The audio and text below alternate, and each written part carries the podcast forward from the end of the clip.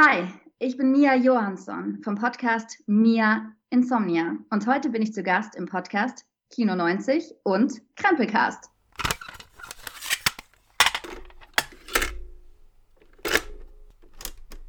In der heutigen Folge vom Kino 90 Podcast beschäftigen wir uns einmal mehr mit dem Thema Kopfkino und wie hängt das alles mit Podcasten zusammen. Ganz recht, es geht einmal mehr um Hörspiele. Ein kleines Nebenthema, das wir in den letzten ja, Wochen und Monaten erforscht haben. Unter anderem in den Folgen 23 und 26 dieses Podcasts. Und heute ist es mehr als nur einfach eine neue Folge oder Bonusfolge vom Kino 90 Podcast, denn es ist ein Crossover-Event, ganz recht. Der Podcast Krempelcast mit Steve Buchter und meine Wenigkeit vom Kino 90 Podcast haben sich zusammengetan, um ein, ja, Podcast- und Hörspiel-Event nennen wir es ruhig mal so, zu feiern, zu huldigen, ein wenig her die Kulissen zu schauen und mit einem exklusiven Interview tiefer in eine sehr, sehr mysteriöse akustische Welt einzutauchen. Dieses Crossover sollte allen Hörerinnen und Hörern, die in letzter Zeit ihren Weg über das Thema Hörspiel zu diesem Podcast gefunden haben, besonders gefallen, aber auch die Retroisten unter euch, diejenigen, die nostalgisch an die 90er denken oder sich zum ersten Mal mit der Materie beschäftigen, weil sie sie gar nicht so aktiv erlebt haben, werden heute etwas mitnehmen, das sei schon mal versprochen, denn das Hörspiel, um das es heute geht, ist zwar modern, hat aber eine sehr, sehr starke Verbindung in das Jahr 1997. Und deswegen, bevor wir jetzt gleich in die eigentliche Folge einsteigen und ihr dann auch vom Movie Steve des Campbellcasts begrüßt werdet, ein kleiner Rückblick auf 1997. Was war denn 1997 los? Abgesehen davon, dass ich mit meinen Großeltern einen Urlaub am Bodensee gemacht habe, war es auch ein spannendes Kinojahr. Wisst ihr noch, was die Top 10 der deutschen Kinocharts 1997 waren? Auf Platz 1 schlug Will Smith ein mit Man in Black. Auf Platz 2 war Mr. Bean. Ja, genau. Der Typ aus Man vs. Bee, jetzt auf Netflix. Damals Kinostar. Auf Platz 3 Steven Spielbergs vergessene Welt Jurassic Park. Bevor es Jurassic World alles wurde und ähm, ja, reden wir nicht weiter drüber. Auf Platz 4 erledigte 007 seinen Job in Der Morgen stirbt nie. Platz 5 Die Hochzeit meines besten Freundes. Platz 6 der erfolgreichste deutsche Film 1997 Knockin' on Heaven's Door. Platz 7 belegte Der englische Patient. Platz 8 Das fünfte Element von Luc Besson. Platz 9 ein weiterer deutscher Film Rossini. Und auf Platz 10 Disneys Zeichentrickerfolg Herkules. Und Herkules ist eigentlich schon eine spannende Überleitung, denn 1997 war ein tolles Jahr für die mythologische Figur Herkules oder Herakles, wer das Ganze in literarischer Form genossen hat. Denn neben dem erfolgreichen Disney-Film gab es im Fernsehen ja auch einen Herkules. Kevin Sorbo, ihr wisst schon, das ist kein Jim Beam. Der Typ aus der Werbung. Der Typ, der auch im Rennen um die Rolle des Fox Mulder in Akte X, die unheimlichen Fälle des FBI war. Der Typ, der auch in den letzten, ich glaube, Top 3 der Auswahl um die Rolle des Superman in Superman, die Abenteuer von Lois und Clark gewesen war. Die Rolle, die schließlich an Dean Kane gegangen ist. Und schließlich hatte Kevin Sorbo ja doch noch Erfolg. Also ich meine jetzt nicht den Jim Beam Werbespot, sondern im Hercules The Legendary Journeys, produziert von Sam Raimi. Eine tolle Serie. Unterhaltsam, enorm unterhaltsam. Aber worauf will ich hinaus? Die Serie begann schon 1994. In Deutschland liefen auf RTL allerdings die Staffeln 2 und 3 im Laufe des Jahres 1997. Und was das ganze Gerede über das Jahr 1997 mit einem Hörspiel aus dem Jahr 2023 zu tun hat, warum ich jetzt so sehr auf dem Thema Herkules rumgeritten bin und noch vieles mehr, erfahrt ihr gleich nach der Jingle und in dem Sinne Augen zu, Ohren auf und auf zur Crossover Show.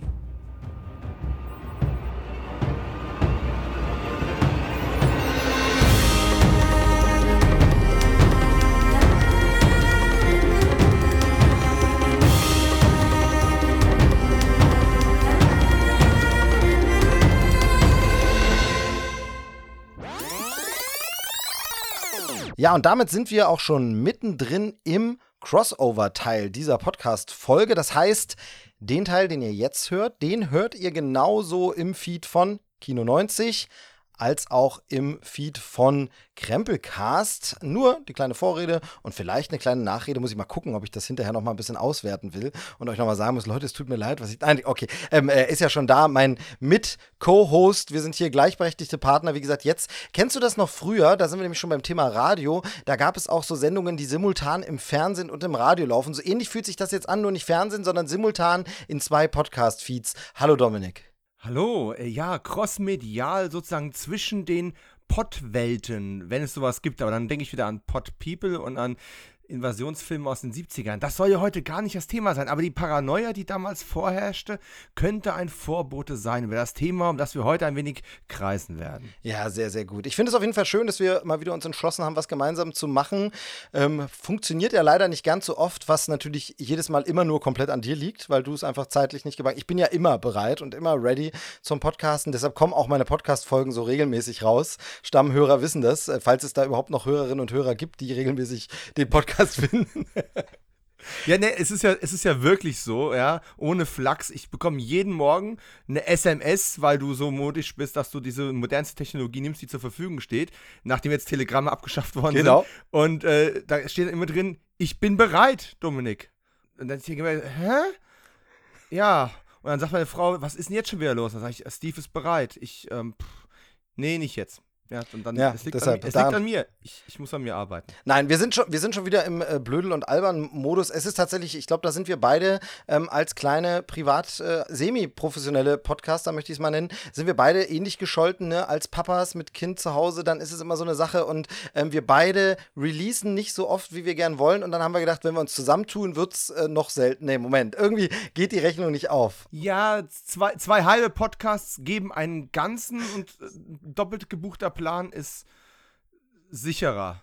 So könnten wir Versicherungen verkaufen. Ja. Worauf ich eigentlich hinaus wollte. Es ist wunderschön, dass es geklappt hat und dass wir wirklich diesmal, also diesmal waren wir ja wirklich sehr, sehr kurz entschlossen und haben sehr, sehr schnell losgelegt und haben gesagt, dazu müssen wir was machen, weil wir beide gleichermaßen begeistert, äh, ja, entflammt waren für ein Thema. Und jetzt brauchen wir wieder nicht diese übliche, wir tun so geheimnisvoll, weil jeder weiß ja, worum es eigentlich geht. Aber äh, ich habe ein Thema entdeckt, habe dich damit angesteckt. Du hast gesagt, wollen wir was drüber machen? Ich habe gesagt, wollen wir was drüber machen? Und jetzt äh, sitzen wir hier und podcasten. Und machen es einfach. Also ich genau. mein, muss es jetzt mal ganz klar sagen, jetzt haben wir die Schuldfrage einmal zu mir geschoben und die Tatsache, dass wir heute hier sitzen, ist im Grunde aber dann doch auch wieder deine Schuld, weil du warst bereit, ähm, medial das Wasser zu testen und es mir schmackhaft zu machen. Und ich bin gar nicht so leicht zu überzeugen, wenn es um Dinge geht, die zeitgenössisch, die modern sind, weil ich bin ein ich bin ein festgefahrener alter Mensch. Langsam, mit meinen Anfang 40. Ein Stück weit zumindest. Und da bin ich froh, dass du ein bisschen mehr den Finger am Puls der Zeit hast und mich manchmal auch mitreißen kannst. Von daher schon mal danke dafür. Aber bevor du mich angesteckt hast, wie hast du es dir denn eingefangen?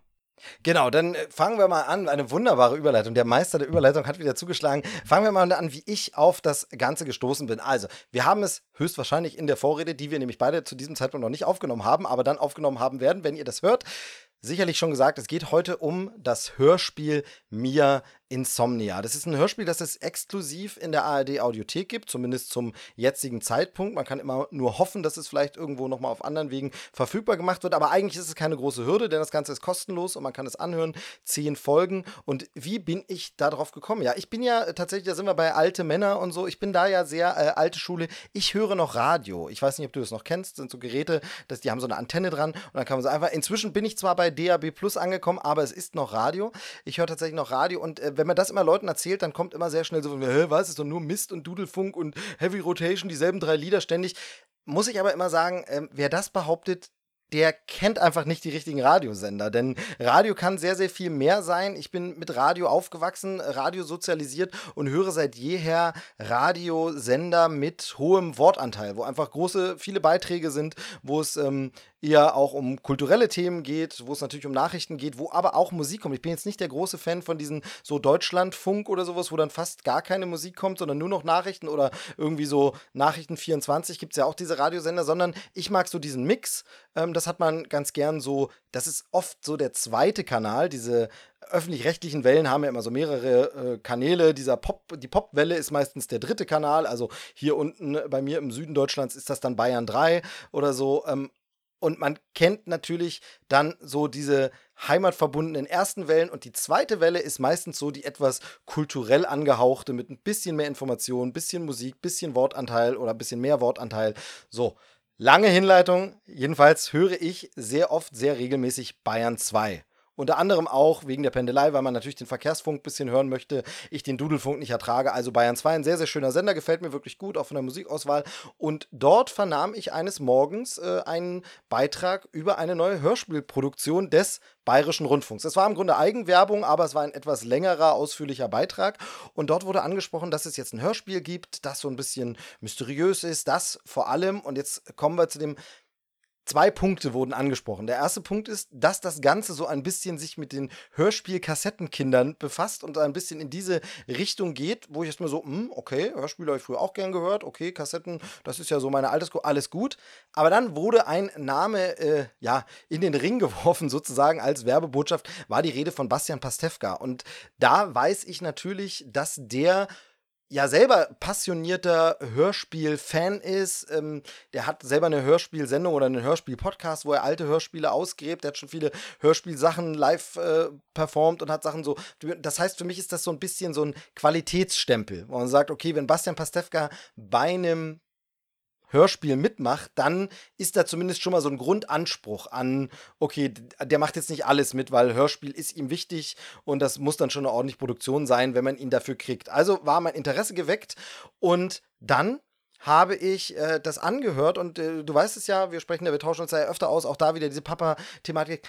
Zeit ist knapp, ich habe wirklich wenig Zeit, ich komme kaum noch mit dem Podcast hören hinterher, Filme, Serien sowieso nicht, aber ich habe tatsächlich diese zehn Folgen in drei Tagen durchgehört, was für mich wirklich eine absolute Rekordzeit ist, weil es wirklich so war, ich habe jede Minute, die ich Abwasch gemacht habe, gestaubsaugt, in der Badewanne saß, Müll weggebracht, irgendwo was einkaufen gegangen. Ich habe einfach die Kopfhörer drin gehabt und habe dieses Hörspiel durchgehört, so schnell es ging, weil es mich nicht mehr losgelassen hat, weil es super produziert war, super Spaß gemacht hat und ich habe zehn Folgen mir Insomnia in drei Tagen durchgehört. Mag für andere gar nicht so schnell sein, die hören es vielleicht sogar am Stück oder haben es schon gehört.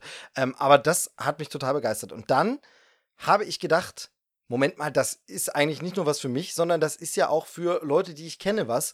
Und unter anderem erinnerte ich mich, dass ich unlängst eine deiner Podcast-Folgen gehört hatte, in der es spezialmäßig um TKKG ging. Und Jetzt kann ich dazu sagen, ich habe TKKG natürlich am Rande mitbekommen, aber ich habe nie diese Kassetten gehört. TKKG, ich habe da mal von der Trickfilmserie ein paar Ausschnitte gesehen. Ich weiß, dass es da Filme gibt. Ähm, ich weiß, dass es Bücher gibt, aber ich habe das alles nie verfolgt. Dazu sei gesagt, vielleicht jetzt auch für die äh, Hörer deines Podcasts, ich bin ja ostsozialisiert, also noch in der DDR geboren und aufgewachsen, bis dann irgendwann die Wende kam. Das heißt, ich hatte natürlich auch erstmal ein bisschen anderen Zugang zu Popkultur und habe ein bisschen ein paar andere Sachen gesehen. Dann mit der Wende kam natürlich ran, aber ich bin nie an diesen großen Hörspiel ran. Ich habe nie irgendwie Bibi Blocksberg gehört, ich habe nie ähm, Benjamin Blümchen gehört, ich habe nie TKKG und nie die drei Fragezeichen gehört, aber trotzdem habe ich mit ganz großem Interesse diese Podcast-Folge von dir gehört, weil ich die einfach super unterhaltsam, super spannend und super interessant fand und diese Faszination Hörspiel und Hörspielreihe und wie sich das entwickelt auch äh, super interessant fand. Und da hattest du ja jemanden zu Gast, der großer Auskenner auf dem Gebiet die drei Fragezeichen wiederum war und äh, da auch wiederum den Podcast macht. Also Kurzum, ich wusste, das Grundinteresse bei dir muss da sein, also schickte ich unverfänglich kurz was rüber hier. Übrigens, Hörspiel geht um Kassette, geht um Hörspiele, geht um äh, so ein Grusel-Hörspiel aller die drei Fragezeichen. Ähm, hör mal rein. Ja, und damit äh, lag der Ball bei dir. Jetzt, jetzt kommst du. Ja, äh, ich, kann, ich kann jetzt mit einer Sportmetapher kontern, aber da ich natürlich mit Fußball nichts am Hut habe und sportlich bin wie die Kartoffeln, die ich heute Abend hätte essen sollen, aber ganz ehrlich, du bist ja wirklich so eine Art, wirklich Pulsgeber. Ähm, du, das kann man ja mal so ein bisschen in die Karten schauen lassen. Du schickst ja nicht nur einmal im Monat einen popkulturellen Hinweis oder Link oder was auch immer. Und dann scanne ich das immer so ein bisschen durch und denke so, ja, hm. Und das hätte ganz einfach auch ganz schnell untergehen können. Ähm, Schnelllebigkeit etc. pp. Aber irgendwas daran hat gedacht, Hörspiel. Und ich weiß ja oder wusste ja da auch schon, dass du jetzt nicht der allergrößte Hörspiel-Fan, Connoisseur, Sammler oder was auch immer bist. Und dann dachte ich mir so, okay, alles, was ich davon weiß bis dato, was in deiner Nachricht stand oder in der kurzen Ausführung, die damit anherkam als Geschenkpapier sozusagen, ähm, klang nach Dingen, die mich grundsätzlich davon abhalten würden. Und da, da bin ich jetzt auch ganz einfach transparent an der Stelle und es tut mir auch leid für alle, die zuhören. Glaubt mir, die positive Wendung kommt ziemlich bald in dieser Sendung. Ähm, ARD Audiothek. Ganz ehrlich, ich habe bis dahin noch nicht mal von der gehört, geschweige denn, dass ich ein großer Fan davon wäre, dass ich jetzt nochmal auf eine extra Plattform gehen muss. Ähm, das nächste Ding war, dann habe ich versucht, es abzuspielen im Badezimmer morgens beim Zähneputzen. Äh, ich, mm, ist mir dauernd die Audiothek auf meinem Handy abgeschützt. Das liegt gar nicht an der Audiothek, sondern an meinem extrem alten Handy. Aber mein Gott, ne, der Mensch will es bequem haben. Und dann dachte ich mir so, es ist öffentlich-rechtlich, ARD Audiothek. Es geht dann nur wieder nur das Handy. Ah. Aber das Problem ist, und das ist auch dein Verdienst, gerade als ich das Thema abhaken wollte, ich glaube, es war der zweite Tag, der Tag, nachdem du das ursprünglich mal geschickt hast, kam nochmal so ein, mm, bin jetzt weiter, bin fertig und och, mm, immer noch gut, aber ich will nichts, ich will nichts verraten. Da ich, okay, okay, geben wir der Audiothek nochmal eine Chance. Und ich muss ganz ehrlich sein, dann war es mir egal, dass die tatsächlich die App oder beziehungsweise der, die Browseranwendung auf meinem Handy x-mal abgestürzt ist. Ich war sofort gefangen. Was erstmal in allererster Linie ein Riesenverdienst von Hauptdarstellerin Julia Gruber ist. Deren Stimme, deren Art, das rüberzubringen, von dem ich noch am Anfang noch gar nicht erfassen konnte, was sie darüber bringen möchte. Man wird jetzt ein bisschen ins kalte Wasser geschmissen. Ähm, hat mich sofort, sofort, aber ne, am Ring durch die Manege gezogen. Und als ich da erstmal am Haken war, war es eigentlich um mich geschehen. Die, bei der ersten Folge war ich auch so ein bisschen, ja, das kann aber auch ganz schnell, ne? Wer weiß, ob die nicht ihr Pulver schon alles verschossen haben, die springen hier über so viele so, verschiedene. So, so sind wir ja, so sind wir ja immer, ja. sagen wir mal, ne? Wir gehen ja mit einer ge gesunden Grundskepsis immer erstmal rein. Ist wir ja wollen so, ja nicht ne? gleich sagen, alles geil, wir feiern es ab, sondern erstmal ist mal kritisch, aber man hört dann eben oder schaut oder liest oder was auch ja. immer Teil 2 trotzdem, weil man sagt, okay, äh, gucken wir mal. Aber tatsächlich auch wegen Julia Gruber und wegen der Narrative, die mich am Ende dann doch gefangen genommen hat, obwohl sie in der ersten Folge noch recht sprunghaft war. Es war nicht Bastian Pastewka, nichts gegen Bastian Pastewka. Ich mag ihn genauso gut wie wahrscheinlich jeder andere Deutsche, äh, der ihn jemals gesehen oder gehört hat. Das gehört irgendwo dazu, aber irgendwas war da dran. Und spätestens in der zweiten Folge war klar, okay, das ziehe ich bis zum Ende durch und bitte, bitte, bitte hört nicht nach sechs Folgen auf, gut zu sein und biegt dann irgendwo ab oder es wird offensichtlich, dass, dass es nicht ganz durchdacht war oder es irgendwie blöd wird oder dass der Bitte Stoff verkackt es nicht. Bitte verkackt ja, es nicht. Das, sag es doch, ein, sag es doch. Jetzt wollte ich genau. einmal einen etwas gewählteren Wortschatz benutzen. Musst du, bei, musst du bei meinen Hörerinnen nicht machen. Also da können wir gerne okay. hier Klartext sprechen. Verkackt's bitte nicht. Ja, verkackt's bitte nicht. Und dann muss man auch sagen, es hat mich ja nicht losgelassen. Ne? Ich habe versucht, es mir einzuteilen. Ich habe es also auch in, ich glaube, vier Tagen durchgehört. Also im Schnitt mehr als zwei Folgen pro Tag, aber versucht es ein bisschen einzuteilen. Und auch, ne, Zeit ist knapp zwischen drei Jobs und zwei Kindern. Ähm, und dann habe ich zwischendrin mal so ein bisschen Recherche. Ich wollte versuchen, keine Spoiler zu erwischen. Wichtige Sache. Äh, und habe dann so, na, wer hat das gemacht? Gregor Schmalzried, noch nie von gehört. Wer ist das? Geboren 1995. Na, ach komm. ach komm. Hält er das bis zum Ende durch? Ja, natürlich. Er, kann man gleich vorwegnehmen, ich, das Niveau. wie soll ich das formulieren? Ich möchte spoilerfrei bleiben. Aber es ist einfach so, man macht sich am Anfang ein Bild, man fängt irgendwann an, Erwartungen zu entwickeln, man fängt irgendwann an, sich ein, ein, ein Bild aufzubauen, wie das Ganze weitergehen könnte. Und da sind dann aber nicht nur ein oder zwei Schlenker drin oder ein überraschender Twist am Ende oder sowas. Nein, das, das geht auf so vielen Pfaden durch seine Geschichte durch. Alles wirkt natürlich aus dem vorhergegangenen sich herausentwickelnd. Nichts davon wirkt aufgesetzt oder gekünstelt. Und du merkst einfach, immer wenn, immer wenn du Angst haben könntest, jetzt fährt sich irgendwann fest, jetzt wird es irgendwann langweilig, jetzt können sie nicht mehr mehr Stoff haben als für eine weitere halbe Stunde. Finden sie doch noch eine Abzweigung und sagen, und guck mal hier, wusstest du eigentlich, dass wir auch hier lang gehen können? Nein, das wusste ich nicht. War An der Stelle will ich dich ganz kurz ein bisschen einbremsen, weil ich glaube, jetzt haben wir so ein bisschen Vorbemerkung. Jetzt müssen wir, glaube ich, mal ein bisschen was generell zu dem Hörspiel sagen. Und genau, du hast es gerade schon angedeutet. Also, wir werden versuchen, spoilerfrei zu bleiben. Spoiler, da gibt es natürlich immer so ein bisschen die alte Diskussion. Was ist ein Spoiler? Wie definiert man das? Wann muss es passiert sein in einer Story, dass es kein Spoiler ist, etc. Wir werden natürlich das Grundsetting jetzt erzählen. Ähm, wenn ihr sowas gar nicht wissen wollt, dann sage ich, schaltet hier aus. Danke, tschüss. Hört mal Mia Insomnia. Richtig geiles Hörspiel. Aber wenn ihr ein bisschen mehr wissen wollt, gibt es gleich eine kurze kurzen Setup, worum geht es eigentlich bei dem Ganzen, was ist das und so. Dann werden wir ein bisschen drüber sprechen, was uns gefallen hat, warum es uns gefallen hat, warum es uns so angesprochen hat. Dann haben wir noch eine Stargästin in der Sendung und dann werden wir vielleicht auch ganz kurz ein, zwei Dinge spoilern, aber nochmal mit einer Spoilerwarnung, weil es gibt ein, zwei Dinge, die ich dich fragen möchte oder wo ich gerne deine Meinung äh, wissen möchte. Und da habe ich dich ja schon in letzter Zeit immer gebremst und zurückgehalten, dass wir uns privat eben noch nicht drüber austauschen, damit wir das äh, eben hier in der Sendung machen können und vielleicht äh, andere Leute auch was haben. Also fangen wir ganz kurz nochmal von vorne an. Also wir haben es jetzt ein bisschen beworben schon, weil, wie gesagt, da machen wir keinen Hehl draus. Wir sind begeistert, deshalb machen wir diese Sendung überhaupt, weil es uns so gut gefallen hat. Es geht um das Hörspiel Mir Insomnia, exklusiv in der ARD Audiothek erschienen. Kam raus am 15. Januar, müsste es gewesen sein. Ja. Ähm, zehn Folgen, die alle so eine Laufzeit, ich sag mal grob 20 bis 30 Minuten haben. Das variiert ein bisschen. Da macht man das so ähnlich, wie man das heute von Streaming-Serien auch kennt. Man guckt halt, wo ist ein dramaturgisch sinnvoller Punkt für eine Unterbrechung und deshalb macht man jetzt nicht so vorgegeben, es muss jetzt immer genau 30 90 Minuten lang seine Folge, sondern man hält sich das so ein bisschen offen. Aber so im Schnitt eine halbe Stunde pro Folge. Und ja, dann versuche ich mich mal an der Geschichte, ohne zu viel zu verraten.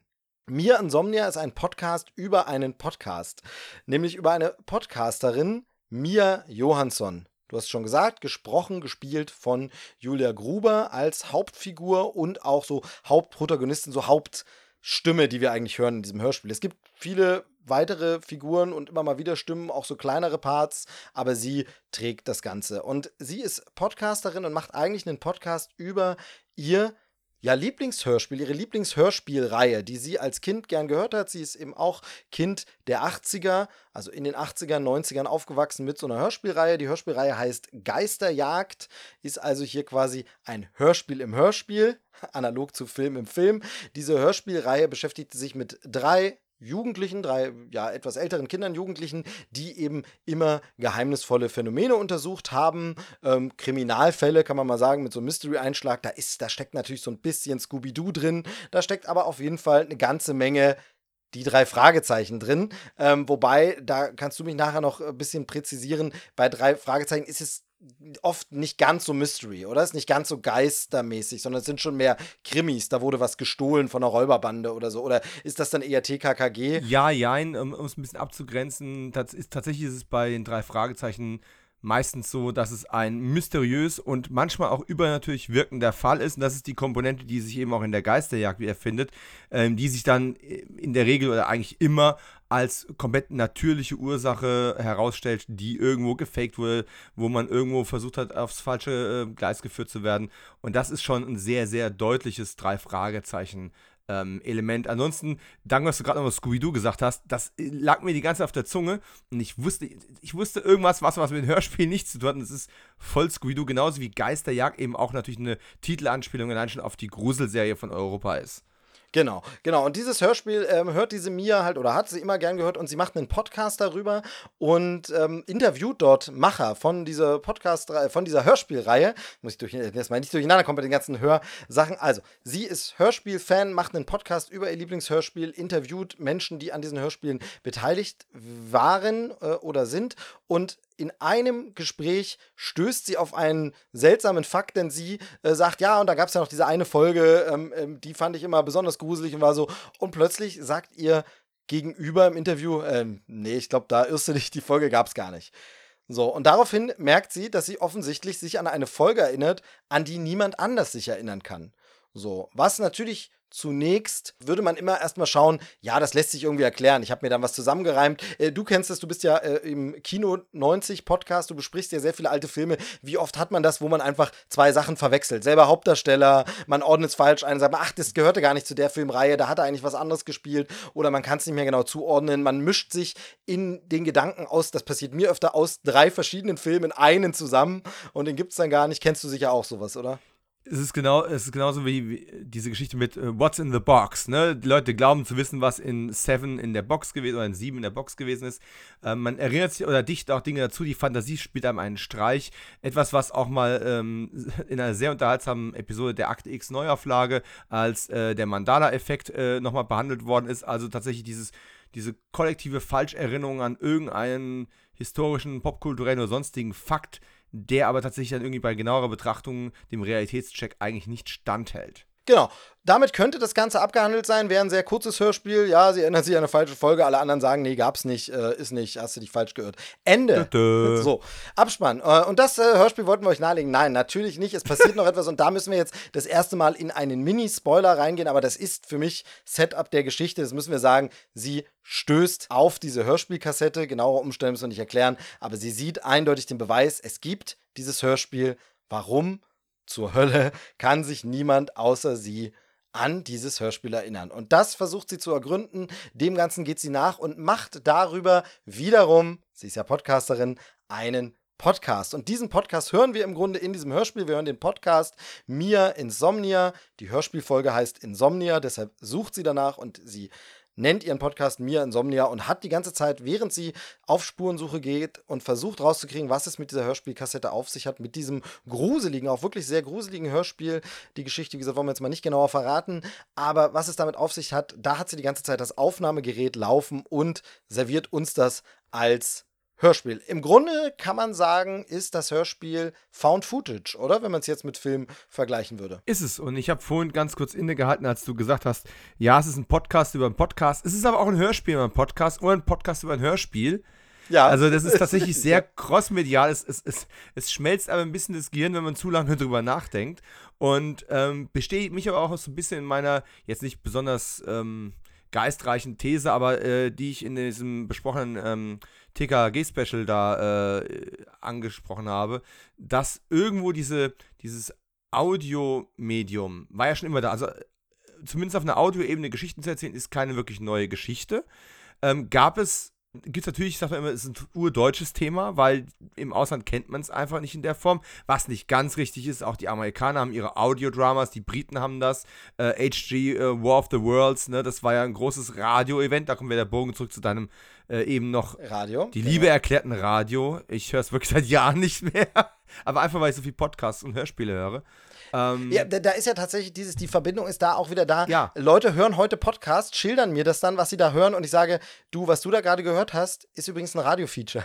Also, ja. das ist halt ganz oft so dieses, dass wirklich, wenn du diese richtigen Sender eben hörst, dann hast du dort ja lange Wortbeiträge, Dokumentationen, wo eben auch, so ähnlich wie im Podcast, in diesem mhm. Erzählpodcast, jetzt auch von der Mia, in diesem Hörspiel wiederum, ähm, wo Leute mit einem Aufnahmegerät rumgehen, Interviews führen, mit Leuten sprechen, sagen, ich bin jetzt hier und guck mir das an.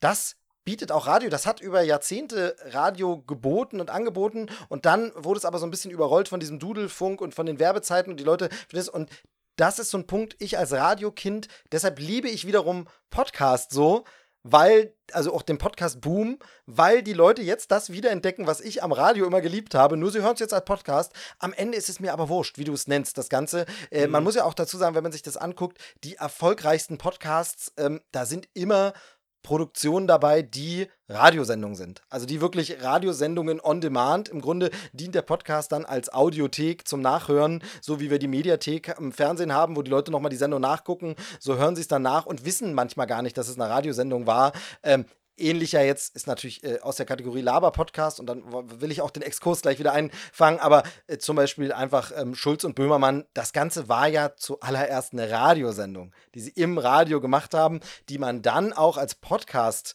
runterladen konnte, nämlich zum Nachhören, wer es im Radio nicht gehört hat. Und dann kam ein großer Streamingdienst, Podcast-Anbieter, der gesagt hat, wir kaufen euch vom Markt weg und ihr seid exklusiv bei uns und jetzt ist es ein Podcast. Aber eigentlich war es eine Radiosendung und genauso ist es. Sie macht ein Radio-Feature, wenn man so will, Genau, also es ist ein Podcast über Hörspiele, ein Hörspiel über Podcasts und ein äh, Podcast über Podcasts und ein Hörspiel über Hörspiele.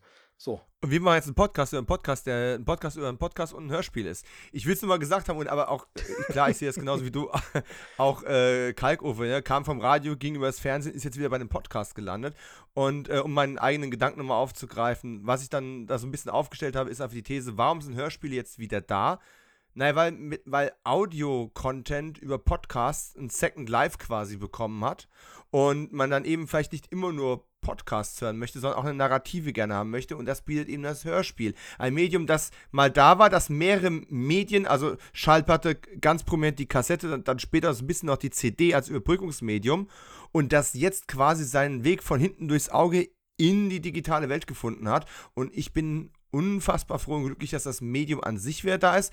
Auch wenn ich natürlich aus nostalgischen Gründen, warte mal, ich mache jetzt hier mal gerade einen Soundeffekt live on air. Herrlich. Ne? Wunder, ähm, ich mag die Tapes immer noch, aber es ist ähnlich wie mit diesem, Achtung, Soundeffekt Nummer 2, live eingespielt.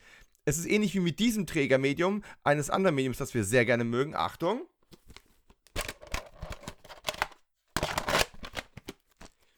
Die VHS. Man kann nicht wirklich sagen, die Tonqualität einer Kassette wäre die beste. Es gibt andere Möglichkeiten, ein optimales ähm, Sounderlebnis zu bekommen. Das war schon bei der CD so, das ist auch bei den digitalen Medien so.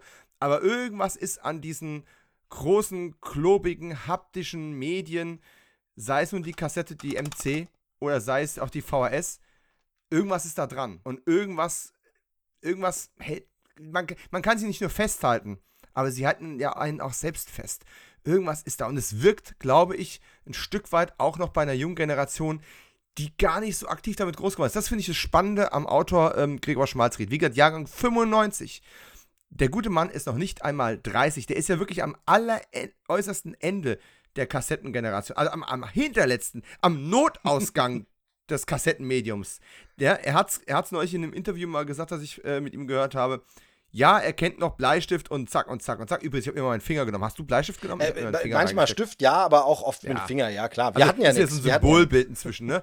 Und der hat das noch mitbekommen, aber ist dann natürlich auch schnell in die CDs abgerutscht und, und ist jetzt wieder äh, bringt jetzt quasi Hörspiel als Podcast ins Radio, das digital streamt. Meine Güte. Jetzt versucht, wir, wir packen jetzt diesen Podcast ein, schicken ihn in der Zeit zurück nach 1997, wink, wink, und dann, soll dann muss soll mal einer verstehen, was, von was wir hier eigentlich reden.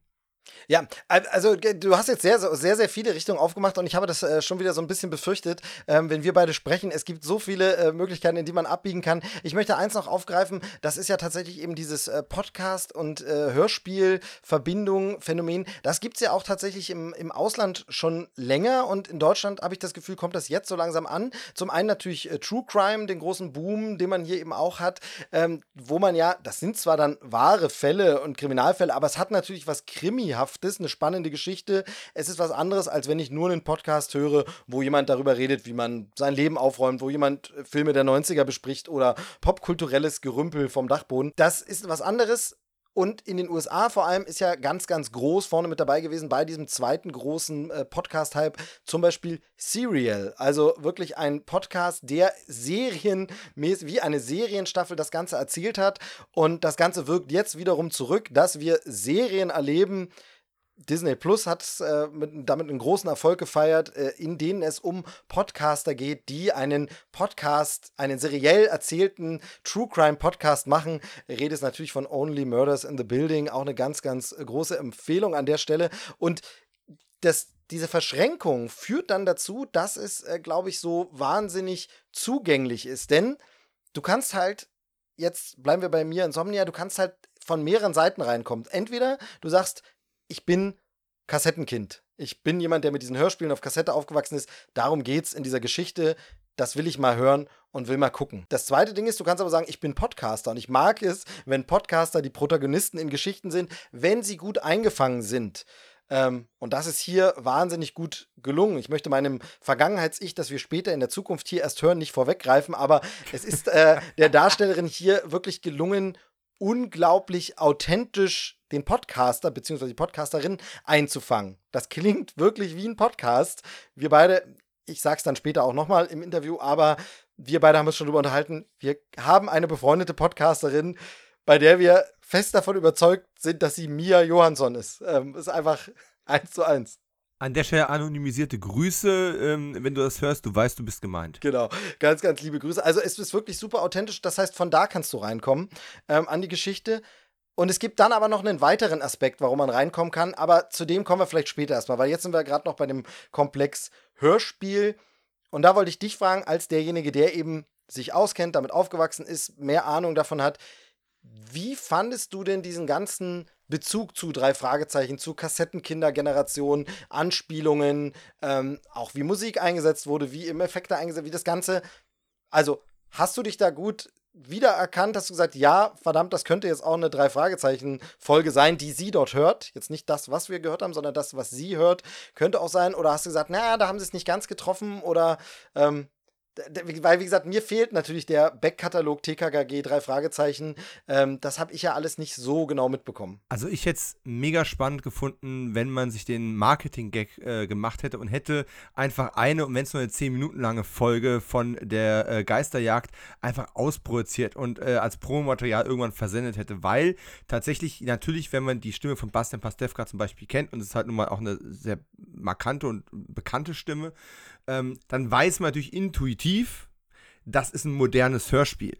Würde man es nicht wissen, man hat sich hier sehr, sehr viel Mühe gegeben von den Dialogen, von der Aufbereitung, von den Soundeffekten, später auch von den von, von Verfremdungseffekten her, ähm, sehr viel Mühe gegeben, mit diesem Medium akustisch sehr, sehr real umzugehen. Es fühlt sich an wie ein Hörspiel, wie eine Hörspielreihe, die es damals bei Europa zum Beispiel hätte geben können.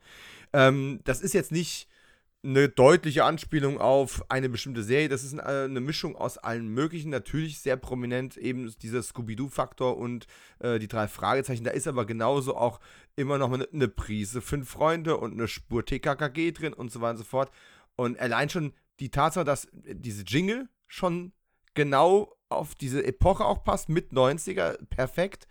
Ähm, wir haben wiederkehrende Elemente, wir, die haben ihre eigenen Standardsprüche. Ne? Da wird jetzt halt nicht die Visitenkarte von äh, den drei Detektiven vorgelesen, sondern äh, ne? da müssten wir jetzt sagen, wir sind der Movie Steve und Dominik und wir haben den Fall schon längst übernommen. Genau. So, äh, das sind einfach die, und diese wiederkehrenden Effekte, die auch immer wieder kommen, obwohl man in dem, in dem Podcast ja nur Auszüge aus dieser Reihe hört.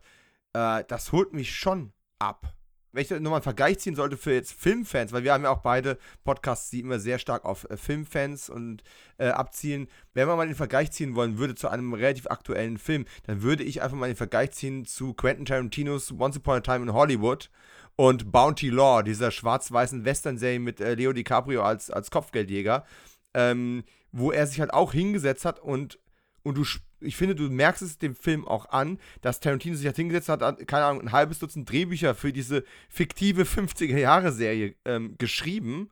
Und die paar Ausschnitte, die man da sieht, und diese paar Behind-the-Scenes-Schnipsel, die man da sieht, ähm, die wirken authentisch. Nur du weißt halt, okay, das, ist, sind DiCaprio und Brad Pitt, das ist jetzt nicht ne, das ist nicht Lorne Green oder irgendwas. Genau. Weißt du, äh, woran mich das immer so erinnert, vergleichsmäßig, ist es so ein bisschen wie so Dinge aus dem 3D-Drucker.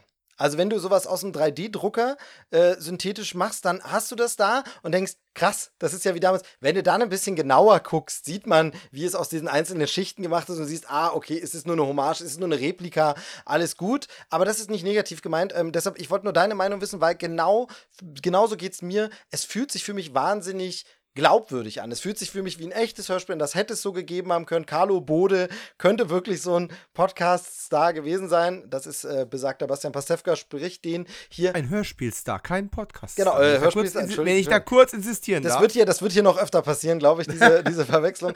Ähm, es fühlt sich für mich wahnsinnig plastisch an. Wie gesagt, obwohl ich eben dieses Wissen nicht habe, deshalb wollte ich es von dir noch mal ein bisschen eingeordnet haben. Denn bei mir ist es tatsächlich auch so, ich habe ja dieses gefährliche, dieses gefährliche Schwammhalbwissen. Das heißt, wirf mir irgendwo drei Brocken von irgendwas hin, ich sauge das auf, weiß das. Das heißt, ich verstehe natürlich drei Fragezeichen, irgendwelche Anspielungen. Ich sage, ah, das ist wie bei den drei Fragen. Ich habe nie eine komplette drei Fragezeichen Folge gehört. Ich habe nie ein komplettes drei Fragezeichen Buch gelesen und trotzdem verstehe ich bestimmte Catchphrases und trotzdem weiß ich bestimmte Sachen. Das heißt, Du bist eigentlich eine fleischgewordene KI? Genau, im Grunde. Im Grunde, Im Grunde ist es so. Ich lerne das und simuliere, ich simuliere jemanden, der diese Podcast, äh, der, ich schon wieder, ich simuliere jemanden, der diese Hörspiele gehört hat, tatsächlich. Nein, ich habe halt Freunde, die das gehört haben, auch schon, bevor wir uns kannten, auch früher schon, ähm, weiß ich, Leute, die dann bei diesen Live-Veranstaltungen waren ähm, von drei Fragezeichen und so. Und dann schnappt man immer hier und da irgendwo was auf und findet es cool und das reicht mir, um mir eine Vorstellung zu machen, dass ich denke, wenn ich jetzt mir Insomnia höre, ich glaube, ja, ihr habt das gut getroffen, aber ich wollte es eben von jemandem, der es wirklich einschätzen kann, nochmal ein bisschen eingeordnet bekommen und von daher sehr, sehr schön, dass du auch sagst, weil das war auch mein, mein Gefühl bei dem Ganzen. Es ist sogar, es geht sogar so weit, dass ich äh, diese Jingle von der äh, Geisterjagd nicht von mir Insomnia, wobei die Musik auch gut ist, aber die Retro-Jingle, die 90er Jahre Jingle von der, von der Geisterserie, die ist mir noch eine ganze Weile im Ohr ja. geblieben. Sie kommt auch jetzt gerade wieder. Es ist wirklich, wirklich sehr schön und da kann man auch sagen, es ist halt auch wirklich gut produziert und aufwendig, weil das musst du ja alles auch machen drumherum. Genau wie du sagst, sie haben jetzt keine ausproduzierte komplette Folge, aber es wirkt so, als hätten sie die und hätten da nur Szenen rausgeschnitten. Ähm, und das ist äh, wirklich richtig, richtig gut gelungen. Ja. Was mich als 90er Jahre Fernsehkind, unabhängig von meinen Hörspielerfahrungen, die Mitte der 80er schon begonnen haben, ähm, einfach auch sehr abgeholt hat, ist, dass ich schon ich weiß nicht, in der ersten Folge vielleicht noch nicht so hundertprozentig. In der ersten Folge habe ich mich noch sehr an True Crime erinnert gefühlt. Ähm, aber spätestens in der zweiten, dritten Folge war ich dann sehr in diesem Modus. Und das habe ich dir auch, glaube ich, damals geschrieben, wo ich gesagt habe, das fühlt sich für mich an, als ob ich jetzt in den 90ern vor der Glotz sorge. Es ist Mystery Monday auf Pro 7 und es läuft eine Folge Outer Limits. Genau. Und das meine ich als höchstmögliches Kompliment an der Stelle. Genau, es hat, es hat tatsächlich so ein bisschen Outer Limits, Twilight Zone natürlich auch da, ähm, kann man so Anleihen finden. Aber genau, ja, äh, exakt, das ist es, diese Mystery-Zugang, das ist das nächste. Wenn man jetzt wirklich sagt, okay, mit diesen Hörspielen kann ich nichts anfangen, mit dieser Podcasterei kann ich nichts anfangen. Es ist tatsächlich guter Oldschool Mystery, ohne dass wir zu viel verraten wollen, aber du hast vorhin einmal den Namen schon fallen lassen. Akte X, natürlich. Natürlich fühlt sich auch das so an wie äh, Mulder entdeckt eine geheimnisvolle Kassette. Was hat es in dieser Kassette auf sich? Das könnte auch ein Chris Carter-Skript sein.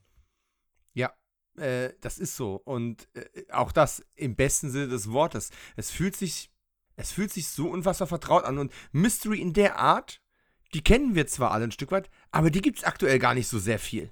Richtig. Und dieses, dieses Spiel mit dem, mit, dem, mit dem Medium, mit dem Genre, ich hatte ähm, mich mal zu dem Ausspruch hinreißen lassen, aber ich glaube, der ist nirgends aufgezeichnet worden, von daher wiederhole ich ihn hier gerne nochmal. Ähm, für mich ist Mia Insomnia so ein bisschen das Scream der Hörspielszene. Es ist so, es ist nicht so selbstreferenziell, also da wird jetzt nicht wirklich eindeutig gesagt, so, hey, wir zitieren TKG und nennen das Ding auch beim Namen, aber es tut für das Hörspielgenre, es macht etwas ähnliches. Ja. Und wenn. Guter Vergleich. Und wenn alle das hören, dann wird es auch genauso äh, Auswirkungen hinten raus haben. Ähm, es ist Meta, ohne zu aufdringlich Meta zu sein. Diese Meta-Ebenen-Geschichte sind in den letzten 20 Jahren auch sehr oft sehr viel übertrieben und damit auch äh, ganz schön abgenutzt worden. Und von daher hier sieht man, wie man das unauffällig, dezent und trotzdem sehr effizient machen kann. Und dabei ist mir Insomnia nicht der, das erste Hörspiel, ähm, das da mit den Konventionen bricht äh, oder das, das solche Sachen probiert hat. Aber es ist jetzt eben auf einem ganz anderen Spektrum. Es ist eben über die ARD in die breite Masse auch getragen worden. Ähm, ich habe meiner Frau äh, davon erzählt, die, ähm, die mir einfach nur zugehört hat und dann irgendwann zwei Tage später spricht die mir und sagte, hey, hier guck mal, Facebook-Ads. Äh, Bastian Pastewka strahlt mich an und sagt, mir soll mir Insomnia hören. Äh, der hatte wohl den gleichen Gedanken. Nein, der spricht mit. Mann, hörst dir an. und äh, ich möchte an der Stelle auch nochmal so für, für Hardcore-Hörspiel-Fans dann nochmal einen anderen Namen reinschmeißen. Ähm, Iva Leon Menger äh, ist, ein, ist ein Autor, der auch einiges für die Fragezeichen äh, geschrieben hat. Und der hat auch ähm, eine Hörspielreihe namens äh, Darkside Park und die Fortsetzung Porterville gemacht, der da auch schon sehr mit dem Medium gespielt hat. Und wie kann man dieses Medium ändern? Wie kann man zum Beispiel etwas anfangen, was sich wie ein Hörbuch anhört, das dann irgendwann so einen transformativen Knick macht und in ein Hörspiel quasi reinstolpert und das auf eine sehr Lost-artige Weise, also die Fernsehserie nicht ja. Kein Anglizismus an der Stelle, sondern ein Eigenname. Also von daher ist mir Insomnia dann nicht die erste Reihe, die das macht, aber sie macht es auf eine ganz besondere und eben fesselnde Art. Und ich glaube, ich habe das, also mein, mein Zukunfts-Ich aus der Vergangenheit, also sprich, wir nehmen ja diesen Podcast wirklich komplett rückwärts auf. Wir fangen mit dem letzten Teil an, nehmen jetzt den Mittelteil auf und machen irgendwann noch ein Intro. Super. Aber mein zukünftiges Vergangenheits-Ich hat das, glaube ich, ähm, auch schon gesagt. Es steht und fällt jedes Hörspiel, genauso wie jede Fernsehserie, an der du dranbleiben sollst, damit, dass du irgendwas mit der Hauptfigur anfangen kannst. Und an der Stelle fehlt das Gesicht, du hast nur die Stimme. Und nur die Stimme trifft dich halt hier wie so ein Dampfhammer und du bleibst dran. Ah, und einmal mehr kann ich nur sagen, äh, wieder bereitest du mir so viele Einstiegspunkte, wo ich eigentlich auf alle antworten möchte und wahrscheinlich. Deswegen, deswegen sind wir ein gutes genau, Team. Ja, aber wahrscheinlich wieder die Hälfte davon vergesse. Ähm, ich fange mal, fang mal ein bisschen an. Zum einen äh, möchte ich dir unbedingt zustimmen. Nummer eins, ähm, es macht diese Metaebene, aber nicht übertrieben, nicht zu viel und auf eine andere Art auch, als man es jetzt überall gesehen Also zum Beispiel gibt es aktuell ja eine Folge von John Sinclair, auch äh, Hörspielreihe, und da gibt es ja zum Beispiel eine Folge, wo jetzt die Schläferz-Männer, äh, also Kalkofe und Rütten, tatsächlich dabei sind, als die Schläferz-Männer, denen etwas passiert und dann muss John Sinclair ähm, irgendwie da einspringen und so. Ähm, klingt auch super spannend, habe ich noch nicht angehört, aber steht bei mir schon so auf der äh, Warteliste. Also da gibt es auch schon so eine Metaebene, das heißt, das hat man auch gemacht, aber eher natürlich komödiantisch. Ne? Schläferz kennt man ja, da geht es eher sich ein bisschen verulken, das Ganze ein bisschen nicht so ernst nehmen. Ähm, das wird wird hier schon ernst genommen, trotz Metaebene, ohne dass man jetzt sagt, es ist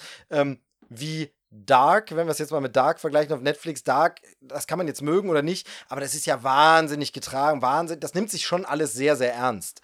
Da ist nicht so dieses Augenzwinkern, das mehr oder weniger oft bei zum Beispiel Stranger Things durch kommt, ne? wenn man so sagt, wir machen hier Referenzen auf die 80er und äh, Leute, Zwinker, Zwinker, wissen wir selber, dass das hier so ein bisschen jetzt mal ein bisschen over the top. Irgendwie ist das hier so eine Mischung dazwischen, finde ich, äh, weil es ist schon trotzdem noch ernst und bedrohlich und gefährlich, aber es macht das halt nicht zu doll mit dieser Metaebene. Und das zweite Ding, was es macht, ist Retro und aber auch bei dem Retro nie so dass es komplett übertrieben ist. Also es gibt vielleicht höchstens einen Moment, wo dann, wir haben das vorhin schon mal gesagt, wirklich, wo dann explizit gesagt wird, hast du mal einen Bleistift, ich muss mal zurückspulen.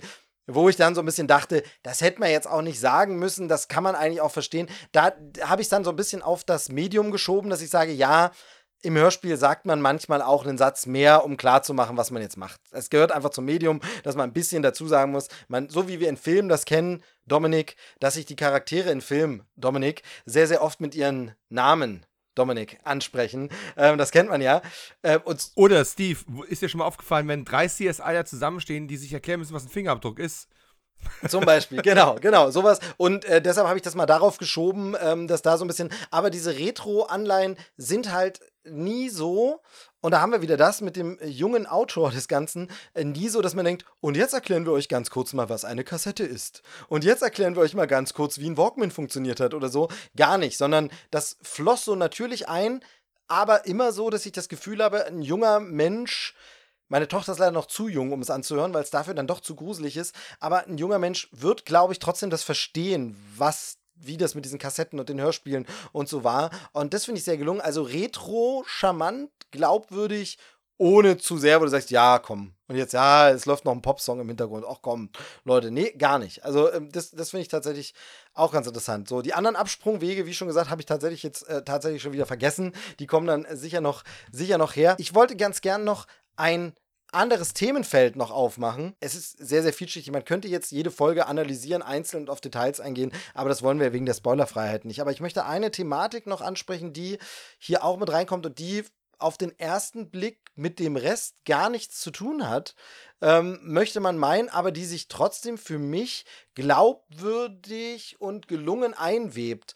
Und das ist diese ganze aktuelle zeitgemäße Debatte. Da geht es ja um die Welt als solche. Es geht darum, ja, in was für einer Welt leben wir? Ist die Welt, auch hier wieder, wir dürfen hier ein bisschen derbe sprechen, ist die Welt am Arsch? Ähm, ist sie wahrscheinlich. Oder sind es nur wir? Sind es nur wir? Ähm, und dann eine Thematik, die du sicherlich nachempfinden konntest. Ich konnte sie sehr, sehr gut nachempfinden, aber in diese Welt Kinder zu setzen. Kann man das eigentlich machen? Warum macht man das? Wie verantwortet man das vor sich selbst? Wie verantwortet man das vor den Kindern? Die das Hörspiel gibt hier eine sehr, sehr geile Antwort auf diese Frage, die ich aber nicht vorwegnehmen möchte. Aber es gibt, ne, oh. es gibt eine, an dieser Stelle äh, hätte ich gern aufgeschrien und gesagt, ja, Mann, diesen Satz, diesen Satz suche ich seit, ich, jetzt übertreibe ich mal ein bisschen, aber diesen Satz suche ich seit fünf bis acht Jahren, suche ich genau nach diesem Satz.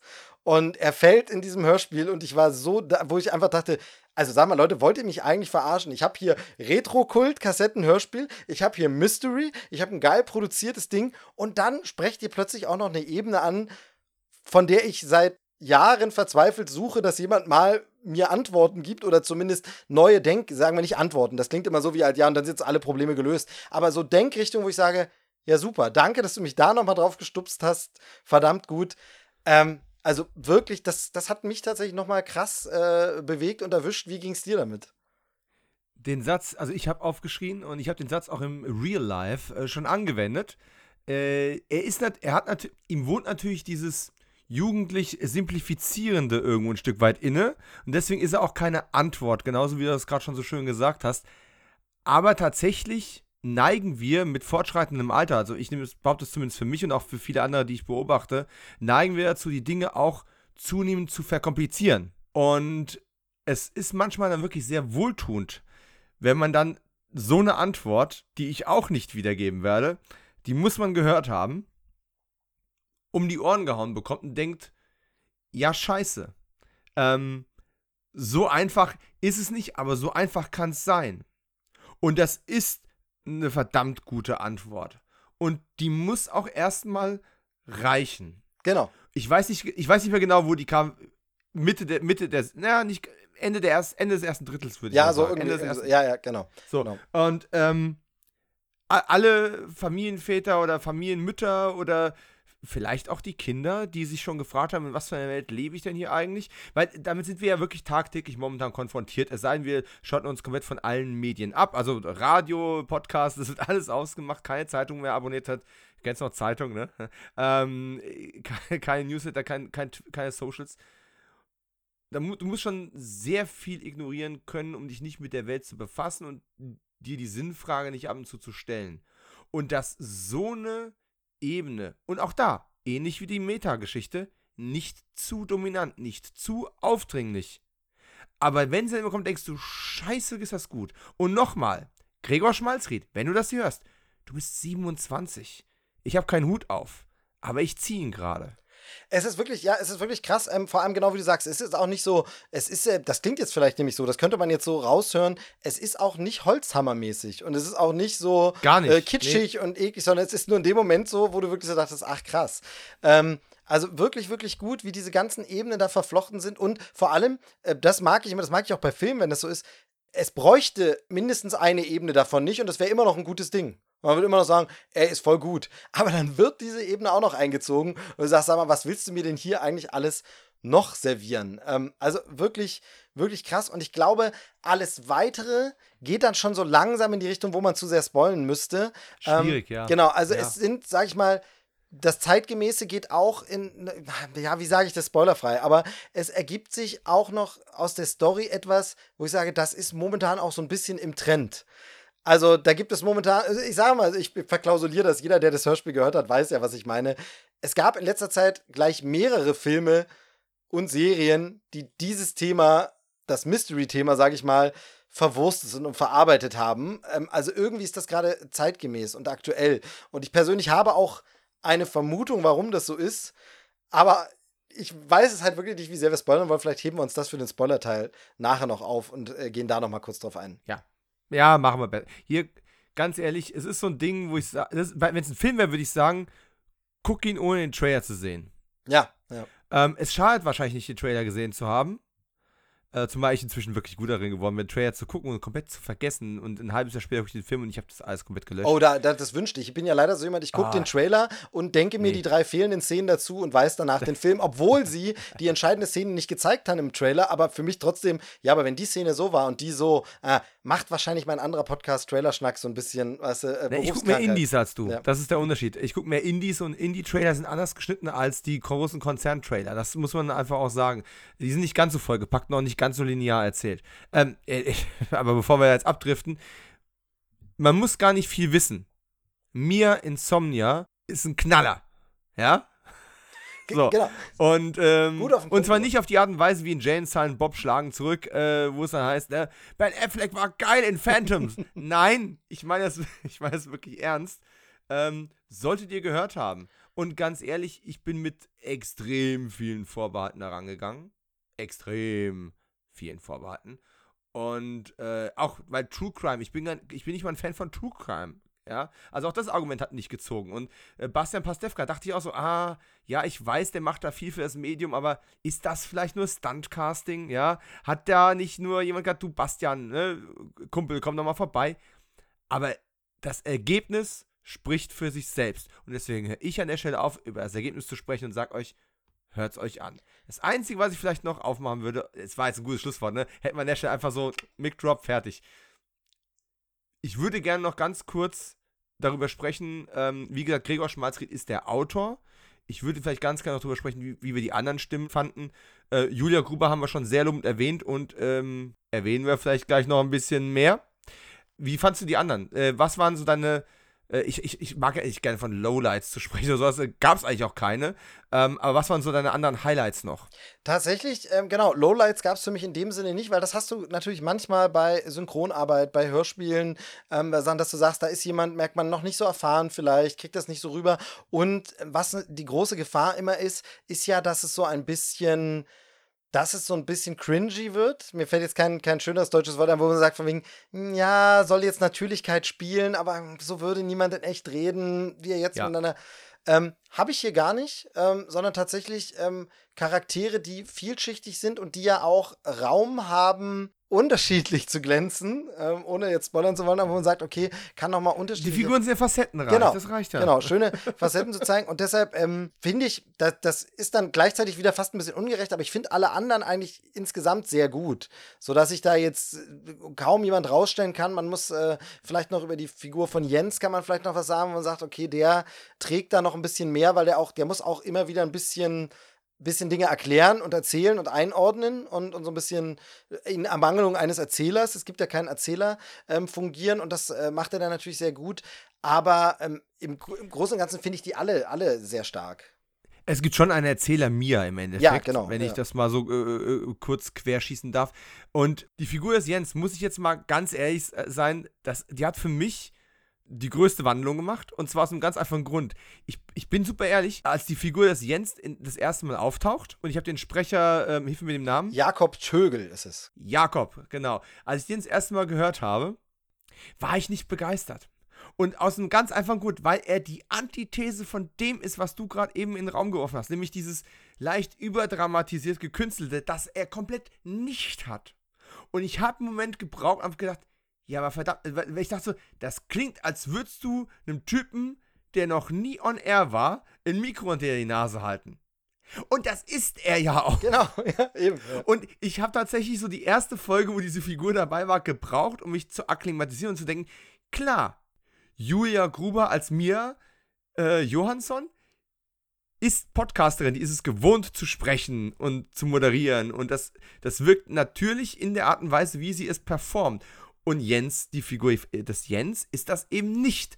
Und da muss ich ganz ehrlich sagen, das erste Mal ich so, naja, also, also, ne, also, ne, die Mia, die klingt ja schon viel besser. Und dann, und dann eine dachte ich so, mein Gott, muss das schwer sein, diese Natürlichkeit genau. auch, in, auch in dieser Rolle zu bringen. Ähm, da hat er für mich wirklich einen Riesensprung gemacht. Also an der Stelle wirklich ganz großes Kompliment. Und da merkt man halt auch, wie sehr ich es gewohnt bin, dramatisiert und vor allem auf Kinder und Jugendliche ausgerichtete Hörspiele zu hören, wo eben ganz anders gesprochen und performt wird. Und wo ich tatsächlich gleich so ein bisschen auch sehr begeistert war, war äh, bei der Figur der Maren. Inea Boschen spricht sie. Exakt. Die habe ich vor allem bei ihrem, hm, wie verklausulieren wir das jetzt, bei ihrem zweiten Auftritt hat die ein paar Dinger rausgehauen auf eine so unfassbar trockene Art und Weise. Ich habe Tränen in den Augen gehabt. Das war und vor allem die beiden fühlen sich auch an, also nein, ich habe sie nicht angefasst, aber das fühlt sich akustisch so an, als wären die auch wirklich befreundet. Das, das, das wirkt alles, ja, das, das, ist, das Wort ist schon überstrapaziert, bevor wir überhaupt zum letzten Teil dieses Podcasts kommen. Es wirkt sich aber authentisch, es, es, es sieht authentisch aus, es hört sich authentisch an. Äh, wahrscheinlich riecht und schmeckt es auch authentisch. Sehr gut. Jetzt, dann haben wir noch jetzt mal nehmen wir das Mikro weg. Komm. Dann haben wir den ganzen Cast jetzt nochmal lobend erwähnt und da wäre es ja jetzt eigentlich richtig gut, wenn wir jetzt vielleicht jemand aus dem Cast auch nochmal zu Wort kommen lassen würden. Und jetzt, ne? also äh, wenn ich nicht gelernt habe vom Meister der Überleitung, dann weiß ich es auch nicht. Ich äh, bin sprachlos. Du warst es aber zum Glück nicht, als du, ähm, und jetzt müssen wir ja kein großes Geheimnis machen, denn wir haben es ja sicherlich auch schon angekündigt vor diesem Podcast, während es am Anfang gesagt haben, es wird sicherlich in der Folgenbeschreibung stehen. Wir werden auf Social Media ein bisschen die Werbetrommel rühren. Und wenn nicht, Überraschung. Du warst zum Glück nicht sprachlos, als du Julia Gruber angesprochen, angeschrieben, angefragt hast, gesagt hast, ähm, du, wir sind begeistert, wir wollen darüber podcasten und wir fänden es toll, wenn du auch äh, sprechen würdest bei uns. Ähm, durch welche Wege musstest du gehen? Was musstest du alles in Bewegung setzen, um das zu ermöglichen? Ich möchte ja jetzt niemanden ermutigen, äh, alle möglichen äh, öffentlichen Personen einfach auf Socials anzuhauen. äh, macht das nicht, das kann manchmal ganz schön lästig sein, aber ganz ehrlich, ich finde, ähm, man denkt immer so, ja, wahrscheinlich belästigt man Menschen, wenn man ihnen sagt, dass man ihre Arbeit sehr zu schätzen weiß und dass einem das irgendwas gegeben hat und dass man ähm, auch gerne das, das gute Wort verbreiten möchte. Ja, das kann vielleicht lästig sein, aber ich dachte mir, vielleicht auch nicht. Wir, wir kennen das ja auch. Wir als Podcaster, die jetzt nicht irgendwo äh, in großem Scheinwerferlicht stehen, wir sind jetzt keine in dem Sinne Prominenten in irgendeiner Form. Und wir freuen uns ja wirklich, das ist jetzt nicht übertrieben, über jedes singuläre, einzelne, isolierte Feedback in irgendeiner Weise, das wir bekommen. Das ist mit Sicherheit äh, bei, bei so einer Geschichte wie Mia Insomnia nicht so, dass. Wobei, wobei, ähm, ich bin ja tatsächlich auch mit ein paar etwas größeren Podcastern äh, durchaus äh, äh befreundet und kenne es. Und ja. da kann man wirklich sagen, das geht, glaube ich, allen so. Also ich glaube, auch da äh, ist es nicht das riesige Feedback. Da gibt es nicht die tausend Rückmeldungen und da gibt es nicht unbedingt so viele Sachen, die man dann hört, weil es wird gemeckert, aber wenn etwas gut ist, wird es oft auch einfach hingenommen, gehört, für gut befunden, gesagt. Dann sagt man vielleicht im Freundeskreis noch, hier, komm, hör mal an oder so, aber dass man den Machern unbedingt Feedback sendet, ist gar nicht so. Und genauso Werbung, weil du es gerade gesagt hast, hier das, äh, das, das gute Wort sprechen über, den, über das Hörspiel. Das habe ich nämlich vor dieser Folge, wo wir uns das überlegt haben zu machen, ähm, auch schon so gedacht, müssen wir eine Folge darüber machen? Genau wie du gesagt hast, ich sehe auch gerade ständig überall in den Socials, überall Werbung dafür. Also ich bekomme das ausgespielt, natürlich Targeted Ads wahrscheinlich, weil ich mich damit beschäftigt habe, kommt es wieder. Ähm, das mhm. ist so mhm. ähnlich wie mir ein großer Online-Händler andauernd Kühlschränke vorschlägt, nachdem ich einen Kühlschrank gekauft habe. So ähnlich ist es hier. Ich habe das gehört. Too late. Ich habe das gehört, das Hörspiel. Jetzt bekomme ich es überall angeboten, aber wahrscheinlich ist auch viel Werbegeld drin. Und dann habe ich nämlich auch kurz überlegt, müssen da wir zwei kleine Hanseln jetzt einen Podcast drüber machen? Haben die das überhaupt nötig, da positiv drüber, dass da jetzt jemand nochmal, die brauchen unsere Werbung nicht? Aber dann habe ich gedacht, nee, aber für mich, ich möchte da gern drüber sprechen, weil es positiv ist. Und genauso ist es mit dem Feedback. So geht es mir nämlich auch oft, dass ich einfach sage, ich schreibe den jetzt einfach mal und entweder kommt was zurück, was in vielen, in sehr vielen Fällen sogar ein, oh, danke, cool ist. Und dann war es das. Dann muss auch kein Riesengespräch draus entstehen, ja. sondern, oh, danke, cool, freut mich. Super, wunderbar. Und manchmal ergibt sich ein bisschen mehr ähm, und das Glück hatten wir jetzt. Ja, und äh, um nochmal auf deine eben in den Raum gestellte These zurückzukommen, wir sind ja so, wir haben auch Dinge an der Welt, an den Medien, an allem möglichen auszusetzen. Aber zumindest ich persönlich und ich, ich, ich merke es bei dir halt auch, wir sehen keinen großen Sinn darin, Negativität auch noch zu verbreiten. Ähm, es macht doch viel mehr Spaß, Informationen zu verbreiten, Freude zu teilen und Menschen auf Dinge aufmerksam zu machen, die einem selbst irgendwas gegeben haben.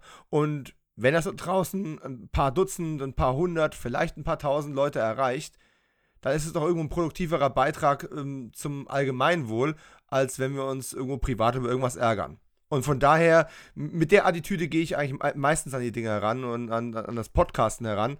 Und Gott sei Dank ähm, ist äh, Julia Gruber nicht nur eine extrem talentierte Schauspielerin, sondern auch ein ähm, ja, sehr entgegenkommender, entspannter und gelassener Mensch, der uns jetzt beehrt. Also schon beehrt hat. Aber für euch, ihr wisst schon, also wir machen jetzt. Ah. Wir legen jetzt mal die Kassette ein, ähm, auf der wir das Interview aufgezeichnet haben und äh, hören jetzt einfach mal an. Unser, ich mal meinen Live-Sound. Genau, unser kleiner Moment. Ich, ich gebe dir ein bisschen Gelegenheit, dass du es gleich noch machen kannst. Wir hören jetzt gleich die Kassette an von dieser Aufnahme. Ähm, danach kommen wir noch mal wieder, werden wahrscheinlich ein bisschen noch mal in Spoiler-Territorium gehen. Kleinigkeiten, wir müssen es dann nicht in der Tiefe analysieren, aber wie gesagt, es gibt da noch ein, zwei äh, Punkte, über die wird zu sprechen sein. Aber jetzt sprechen wir erstmal mit Julia. Kassette ist bereit. Bitte äh, packen Sie aus, legen Sie ein. Hier kommt das Interview mit Mia Johansson alias Julia Gruber. Und damit kommen wir zu unserem heutigen Stargast. Sie ist Moderatorin, Sprecherin und Schauspielerin in Film, Fernsehen und Synchron. Mit ihrer charmanten und starken Stimme punktete sie lange Zeit im Hörfunk, was man als perfektes Training für die Medien, Podcast und Hörspiel bezeichnen kann, welche sie heute zu uns geführt haben. Sie hat Latein, Wirtschaft, Physik und Kunst studiert und gehört zur letzten Kassettenkindergeneration, bevor die Haptik endgültig der Digitalität gewichen ist, die sie heute als Künstlerin bereichert. Und wenn es nach ihr geht, dann werden wir noch sehr viel mehr von ihr hören und auch sehen, denn sie würde noch mit 80 Jahren Schauspielern wollen, auch in Latzhosen, wie sie mal verraten hat. Dank Sturm der Liebe ist für sie Soap nicht nur Seife und dank ihr ist Hörspiel-Bingen 2023 für uns nicht nur schlaflos, sondern Insomnia. Sie ist die Mia Johansson, Titelheldin aus Mia Insomnia und wir sind stolz und froh, dass sie heute hier ist. Herzlich willkommen, Julia Gruber. Hi, Servus. Man kann es jetzt nicht sehen, man kann es nur hören, glaube ich. Aber ich strahle über beide Ohren. Wie süß ist das denn? Was hast du denn da alles rausgefunden? Cool. Naja, sagen wir mal so, wer so eine abwechslungsreiche Karriere, Laufbahn und auch Medienpräsenz hat, wie du das hast, was mir zugegebenermaßen vor mir Insomnia nicht voll auf bewusst war, nicht im vollen Umfang. Und ich bin auch froh, weil das dieses, auch diesen, dieses Mysteriöse um die Mia ähm, aufrechterhalten hat. Und aber ich finde es einen super spannenden Werdegang. Du bist Moderatorin, von daher ja. danke, dass die Anmoderation gut angekommen ist. Es wäre jetzt super peinlich gewesen. Äh, also ich, du bist auch die letzte, und du bist auch die letzte Generation Kassettenkind, muss man eigentlich sagen. Weil ja. das ja wirklich rum ist ab einem gewissen, ab einer gewissen Jahreszeit. Und ich bin auch äh, sehr fasziniert davon, dass äh, der Autor ähm, Gregor Schmalzried, der noch ein paar Jahre jünger ist als ich zum Beispiel, dass der das überhaupt noch kennt. Aber der sieht das, glaube ich, eher archäologisch. Wie war das für dich, als dieses Thema ähm, Kassetten und, und Hörspiel für dich aufgekommen ist? Also als ich die Anfrage bekommen habe, war ich sofort so mega cool, weil ich habe, ich glaube, das erste Mal ein Hörspiel vor sechs Jahren gemacht und dann nie wieder. Ansonsten mache ich ja sehr viel Synchron und Werbung und Schauspiel und äh, ach was nicht alles noch. Und ähm, fand es total spannend, äh, weil er hat mein Schauspiel-Demoband gesehen und hat sich dabei gedacht, die würde passen auf die Rolle der Mia. Und dann haben wir uns getroffen und war sofort, yo, ich bin dabei. Und es war so cool, weil es mal wirklich, es ist ganz was anderes. Weil Synchron ist ja vorgegeben, zum Beispiel, dass da ist ja eine Rolle oder sei es Anime, ähm, der Rhythmus ist vorgegeben, die Emotionen etc. Und beim Hörspiel konnte ich einfach mit dem Regisseur, aber auch der Autor, der war ja auch jeden Tag mit dabei, äh, einfach mich ausprobieren. Und manchmal war der Regisseur so, ah ja, warte, irgendwie irgendwas. Und ich so, lass mich kurz mal machen, Lenz. Und dann hat er gesagt, gut. Und dann habe ich ein paar Sachen angeboten und das war so cool, weil wir natürlich wir waren in einem Studio und ich durfte Türen schlagen und, und, und am Boden bin ich rumgekrochen und also total spannend und das war wirklich neben meiner Rolle bei Sturm der Liebe wirklich bisher in meiner Karriere das, wo ich sage, wow, ich bin so dankbar und auch jetzt, die letzten Tage ist es ja schon ein bisschen raus. Äh, ich habe es mir auch angehört, tatsächlich bei Bayern 2. Äh, letzten Samstag bin ich Auto gefahren und ich so, Gott, ich bin im Radio. Obwohl ich sage, 19, ne? Seit 15 Jahren arbeite ich als Radiomoderatorin und plötzlich ich bin im Radio.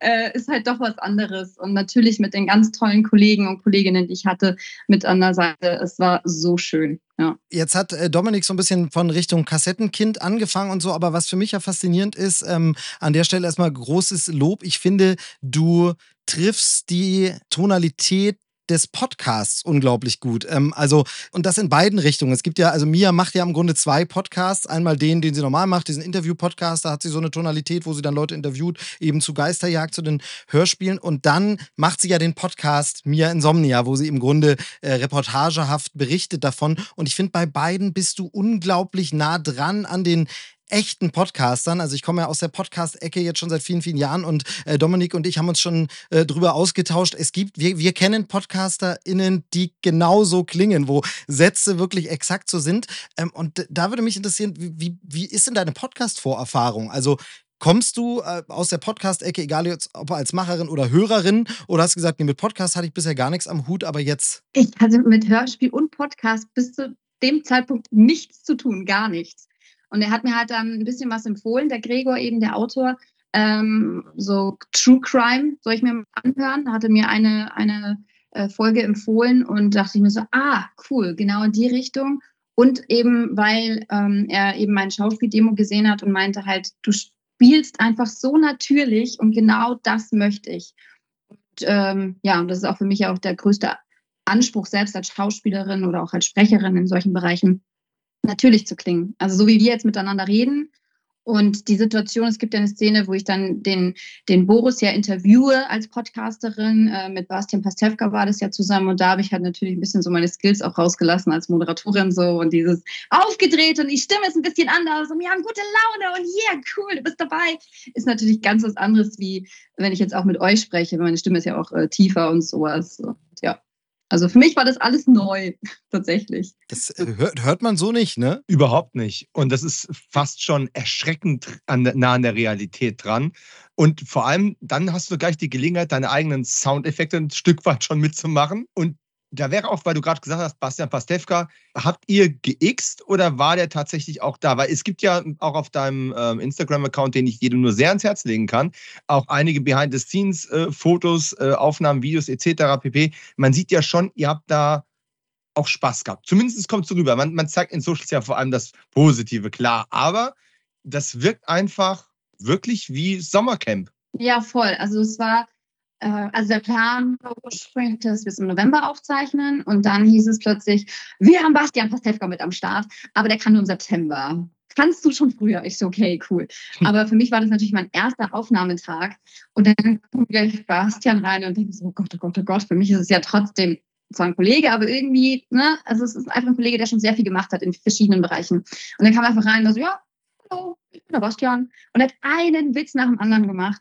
Und tatsächlich war ich in dem Moment noch so ein bisschen, ja, ich will jetzt selber gar nicht, auch wenn die Mia es ja in, in dem Podcast ja auch ist, also meine Rolle ist ja auch ein Fangirl, äh, wollte ich in dem Moment jetzt nicht aufzeichnen. Ich glaube, wäre es vielleicht der dritte Tag schon gewesen und ich hätte eh schon Videos gemacht, hätte ich gesagt, Bastian, ist es okay? dass ich dich auch mitfilme. Jetzt sieht es auf Instagram immer so ein bisschen aus, als ob wir nicht zusammen aufgenommen hätten. Es gibt nur ein Foto.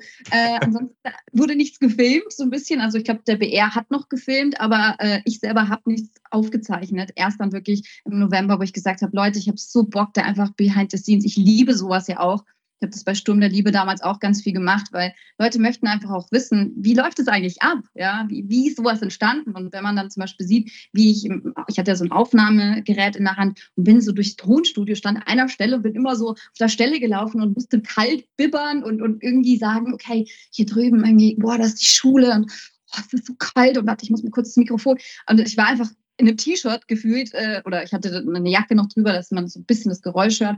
Aber ich habe geschwitzt eigentlich und bin dann durchs Studio gelaufen. Und das ist, glaube ich, schon manchmal cool, so, wie wird sowas produziert? Und deswegen mache ich das super gern und nehme halt gern Leute auf Instagram halt mit. Ja. Aber ich habe Bastian Pastewka wirklich äh, getroffen und wirklich äh, privat ist der so cool. Ich habe nur gelacht die ganze Zeit.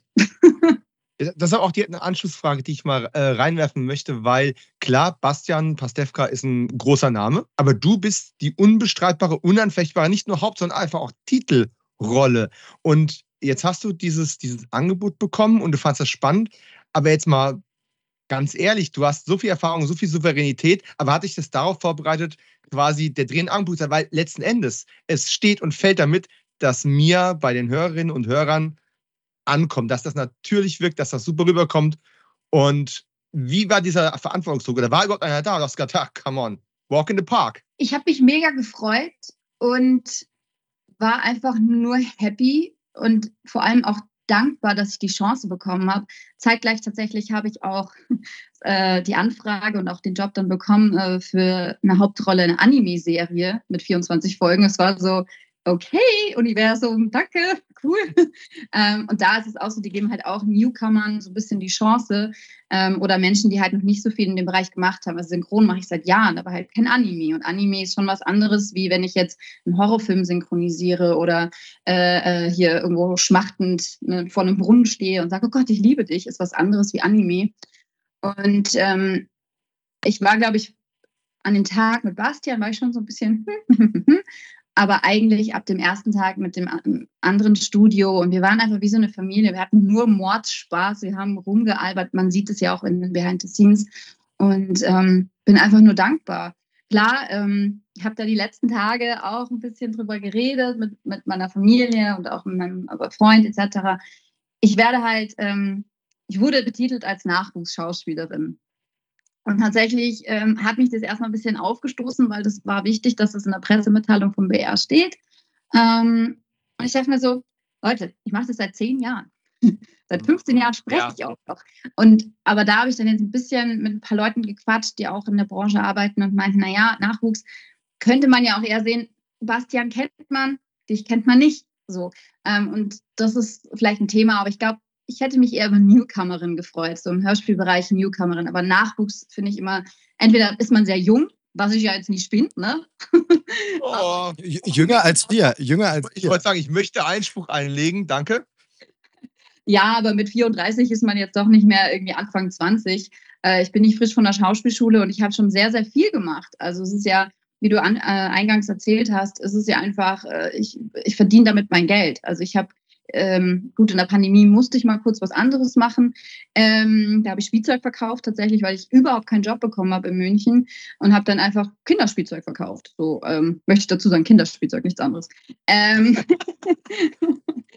und ähm, aber ansonsten ist es ist es okay mittlerweile. Also ich habe mich mit, mit Nachwuchs äh, angefreundet. Ich bin halt Nachwuchs-Hörspielsprecherin vielleicht. Wer Hörspiel-Shooting-Star? Genau, das. Ich weiß nicht, Stars ist immer so, ich weiß nicht. Ich, ich sehe Stars eher immer in Michael Jackson war für mich ein Star oder Lady Gaga, das sind für mich Stars. Aber ich bin immer noch, ich komme vom Dorf, bin immer noch die Julia vom Dorf, die jetzt zwar in München wohnt, aber ich bin jetzt nichts Besseres. Deswegen ähm, also, ne, man kann mit mir immer noch ein Bierchen trinken und ganz normal quatschen. Und wenn Leute mich auf der Straße ansprechen, rede ich ganz normal mit ihnen, mache ein Foto oder was. Genau, oder wenn man dich für einen Podcast anfragt, dann sagst du auch mal, klar, können wir ein Interview machen. Also von daher, genau, super, super easy. Ja. Ich, ich würde gerne äh, eine Frage stellen, die äh, Schauspieler total lieben. Ähm, äh, Schauspielerinnen hören immer besonders gern so diese Parallelen zur Rolle, ne? So dieses, wie viel steckt denn da von dir drin und so. Und ganz ehrlich, will ich jetzt bei der Persönlichkeit gar nicht wissen, sondern ich will wirklich wissen, wie ist es denn mit Hörspielen? Hast du Hörspiele früher auch gehört? Hast du diese Kassettenfaszination gefühlt? Hast du ähm, das nachempfinden können, wo du sagst, ja, so ein, so ein Mensch, ich habe früher auch diese, die großen Fragezeichen stehen ja im Raum bei diesem äh, Titel. Es spielt ja auf die drei Fragezeichen natürlich an, aber auch sicherlich TKKG und, und was es da so alles gab. Ist das was, was du auch mit deiner äh, Kindheit verbindest und äh, frühen Jugend vielleicht? Okay, ihr müsst euch jetzt festhalten, ich habe noch nie eine Folge von drei Fragezeichen gehört das war auch beim ersten Treffen, alle haben so äh, Folgen rausgehauen, auch Bastian und der Regisseur und alle. Und ich so, okay, Leute, ich bin die Hauptrolle, ich weiß, aber ich habe noch nichts gehört. Ich habe früher Bibi Blocksberg gehört. Das ist übrigens ein Hörspiel, das genau, zählt. Genau. Ich, ich, darf ja. dich, ich darf dich beruhigen, obwohl wir diesen Podcast hier machen. Ähm, auch ich ähm, bin ja als äh, ostsozialisierter Mensch auch eher mit anderen Hörspielen aufgewachsen und tatsächlich ähm, erst sehr spät auf das Ganze aufmerksam geworden. Also der, der Nerd und Auskenner ist hier ganz klar äh, Dominik. Aber ähm, nee, genau, aber, aber auch Bibi Blocksberg sind ja Hörspiele. Also das Medium an sich ist dir vertraut und so diese Kas Kassetten, Retro-Romantik, äh, also macht es was mit dir? Ja, also wie gesagt, ich habe Bibi gehört, ich habe äh, tatsächlich Herkules gehört. Ich weiß nicht, ob ihr noch aus den 90ern diese Serie kannt, äh, kennt, mit Kevin Sorbo. Ja, ja natürlich. Das, ja, und ich habe, das war mein Traummann. Ich habe immer gesagt, wenn ich groß bin, so einen Mann muss ich haben. Ah. Ähm, da war ich super klein und das habe ich gehört und äh, Kassetten, klar, ganz gängig ja, Bleistift. Ja, also wir, wir brauchen einen Bleistift, um das zurückzuziehen oder aufzuziehen. Und ähm, als Kind, ich habe es gehört und ich habe es geliebt und ich würde es auch, ähm, ich habe aktuell noch keine Kinder, aber ich möchte meinen Kindern das auch mitgeben, ähm, auch, auch zeigen, auch äh, wie die Medien äh, oder ja, das Medium auch früher anders aussah zum Beispiel. Und ich glaube, ähm, klar, es gibt ja auch wieder Plattenspieler, weiß ich nicht, ob sich die Kassette nochmal durchsetzt in, in der Zukunft. Schwierig. Aber zumindest, ich finde es wichtig, weil einfach die Fantasie ja auch angeregt wird. Also jeder hat ja sich dann, kann sich ja eigene Sachen vorstellen, wie ein Raum aussieht oder jetzt allein in, in unserem Hörspiel, wie sieht denn wirklich dieses Schulgebäude aus, ja? Oder wie sieht Mia wirklich aus, wenn man jetzt mein Gesicht nicht dazu hat? Also jeder hat ja, die Fantasie wird angeregt und das ist so wichtig für jeden oder auch, auch als Erwachsener. Ich finde ja mittlerweile, es gibt ja en masse, äh, wir müssen ja nur irgendwie Streamingdienste aufmachen, wir, wir werden berieselt, ja. Aber sich bewusst, bewusst die Zeit zu nehmen, egal ob im Autofahren oder beim Kochen oder wirklich abend, abends im Bett hinzusetzen oder hinzulegen und zu sagen, ich höre mir jetzt ein Hörspiel an. Das ist eine bewusste Entscheidung, finde ich, wieder sich was äh, nicht so nebenbei. Ah ja, man muss aufpassen. Und das finde ich in den Zeiten sehr wichtig. Das ist das Einzige, was ich traurig finde an mir Insomnia, dass es keine, nicht wenigstens eine CD davon gibt. Oder wäre es nicht ein geiles Marketing-Gimmick, wenn man das auf Kassette rausbringen würde? Ja. Ich würde es kaufen. Warum hat das noch keiner gemacht? Ja. Das Geld liegt auf der Straße, ARD. Oder wer auch ah. immer dafür verantwortlich ist. Ja, tatsächlich Gregor. Gregor hat ja, hat ja ein eigenes Unternehmen und hat es dann sozusagen, also die Rechte liegen auch noch bei ihm. Also ja, so Gregor. liegen auch bei ihm. Deswegen, also wir haben auch gesagt, du, eigentlich ist ein ganz cooles Ding, äh, vielleicht auch zu drehen. Ähm, mal gucken, was da kommt. Aber ich, ich werde es mal sagen, Kassetten. Ja, muss ja nur eine kleine Auflage sein, sowas geht. Ja, und so wenigstens CDs. Muss ja nicht die Toni-Figur für die Kinder sein, für die ist es vielleicht auch ein bisschen zu meta und grenzüberschreitend, aber Mann. Eigentlich, ich Kassetten cooler, tatsächlich. Ja, natürlich. Natürlich. Jetzt hat Dominik schon zum Inhalt noch mal ein bisschen was gesagt. Das ist so, so ein bisschen Meta und so ein bisschen, ja, es ist ja Mystery, es ist, ähm, es steckt natürlich Nostalgie drin und Retro, aber es wird auch ein bisschen unheimlich und durchaus auch ein bisschen gruselig, sage ich mal. Ähm, ähm ich, wir haben es vorhin schon gesagt, äh, auch in Bayern 2, als es dann nachmittags lief, dachte ich, auch Mensch, jetzt, wenn jetzt hier Kinder einfach mal im Radio, aber welche Kinder hören schon noch Radio, ne? Aber wenn Kinder irgendwie direkt Radio hören, das ist jetzt schon, schon ein bisschen, bisschen, bisschen spooky. Ähm, aber wie, wie, war das denn für dich so? Ähm, ist, sind das so Stoffe, die du selber auch, also wo du sagst, ja, das ist auch äh, genau die Richtung, die ich super gern mache und ähm, die ich auch, also das war auch was, was dich dann besonders gereizt hat, weil es eben so eine Mystery-Komponente hat? Voll. Also ich schaue aktuell, äh, ich bin ein bisschen später dran, aber aktuell schaue ich 1899. Ähm, und äh, Dark habe ich natürlich auch durchgesuchtet und äh, finde es total spannend. Also ehrlich gesagt, während der Aufnahme, eigentlich letzte Woche erst. Am Freitag hatten wir im Nachgang, ein paar Tage später, als es äh, Release schon war, haben wir uns ein bisschen zusammengesetzt und irgendwann war der Autor weg und ich so, soll ich mal Tacheles reden? Hat eigentlich jemand verstanden, wo es, also wo es wie, wie das überhaupt alles zusammenhängt, wie viele Mias gibt es jetzt eigentlich, ja? So, und äh, beim Aufzeichnen war das auch irgendwann, gab irgendwann gab es den Punkt so, okay, wir müssen das jetzt mal kurz besprechen und dann wurde mir das erklärt, ah, es gibt noch die und die und das und so, also ich will jetzt nicht so viel verraten, genau. aber es war, ah, okay, also ich finde es total spannend, ähm, ich mag sowas, also ähm, ich selbst ähm, bin da doch eher ein bisschen ängstlich, also ich habe ja sehr viel Synchron gemacht im Horrorbereich und da sage ich auch immer, Leute, zeigt mir erstmal das Bild, bevor ich beides sehe, weil Ton und ich, ich schreie da wirklich rum. Also gab es mal ein Studio und meinten die dann auch damals so, äh, Entschuldigung, bist du gerade wirklich erschossen, also erschossen worden? Ich so, nee, nee, nee. so, und, Method äh, Acting nennt man das, glaube ich. Ja, genau. Aber äh, ich finde es cool. Also Mystery ist mega. Also ich fand es mega auch da. Ähm, naja, also es wird ja ganz oft danach gefordert, dass es eine zweite Staffel gibt. Äh, ich habe auch gesagt, Gregor, ich finde eigentlich, äh, wäre schon ganz nice, weil, ne? Wir, wir wären dabei, glaube ich. Wir wären, glaube ich, dabei. Als Hörer auf jeden Fall wieder. Ähm, und ist es dann vielleicht auch was, wo du so ein bisschen sagst, ja, wäre schön, ähm, du hast jetzt natürlich schon die Produktion angesprochen, die es gibt, aber wenn es das auch im Filmischen aus Deutschland mehr gäbe, also den Genrefilm, ähm, die Richtung Mystery, die Richtung Grusel und, und solche Geschichten, das sehen wir ja doch ein bisschen selten. Es ist ja doch immer sehr viel, sag ich mal, der, der klassische Tatort, wobei man sich da ja auch immer mehr wegbewegt. Aber ähm, ist das was, wo du sagst, äh, das vermisst du? Ja, also ich finde es schöner, also man muss dazu sagen, ich habe sehr viel im Independent-Bereich solche Sachen schon gemacht. Ähm, vor Jahren Becker Tech, so lustig, es war voll independent, ja. Plastiktüte wird lebendig und äh, macht alle anderen Plastiktüten lebendig und greifen die Menschheit an. Und da habe ich auch die Hauptrolle gespielt. Und da solche Sachen oder ein Kumpel von mir hat jetzt ein Drehbuch geschrieben. Gut, jetzt hat er erst noch einen, einen Kinofilm rausgebracht oder bringt jetzt einen Kinofilm raus äh, und hat dann so einen Horrorfilm auch total auch verzwickt und der hängt mit dem und dem irgendwie zusammen in den 80ern und das drehen wir wahrscheinlich jetzt im Herbst. Ich liebe es, solche Sachen zu drehen und ein Bekannter von mir, der macht auch ah, dieses X-Factory, der, der macht da ganz viel Regie und produ nee, produziert das auch und ähm, das gibt es irgendwie in Deutschland nicht so, tatsächlich. Also da hast du, hast du recht. Also ist, die Leute sind eher Krimi äh, oder, oder halt die Liebeskomödien, aber dass man so sich an dieses Zeug wagt. Und ein anderer Kumpel tatsächlich hat auch jetzt ein Drehbuch geschrieben, wo ich auch mitspielen werde. Geht auch so ein bisschen um Mystery. Also vielleicht bin ich die Nachwuchsschauspielerin im Mystery-Bereich. Ich glaube, ja. dass tatsächlich, äh, dass sich da tatsächlich ein bisschen was äh, wandelt auch eben, ähm, aber auch,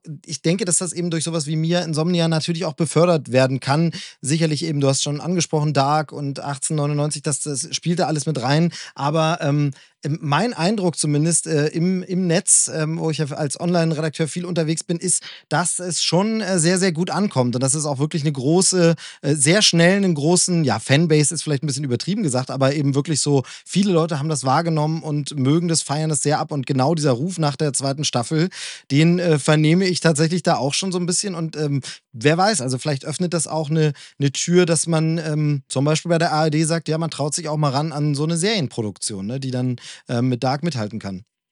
Und ja. irgendwie war es ja auch Schicksal. Wenn man überlegt, du hast 2018 schon in einem Musikvideo mit starken Horror-Vibes, das Insomnia heißt, ja. mitgespielt.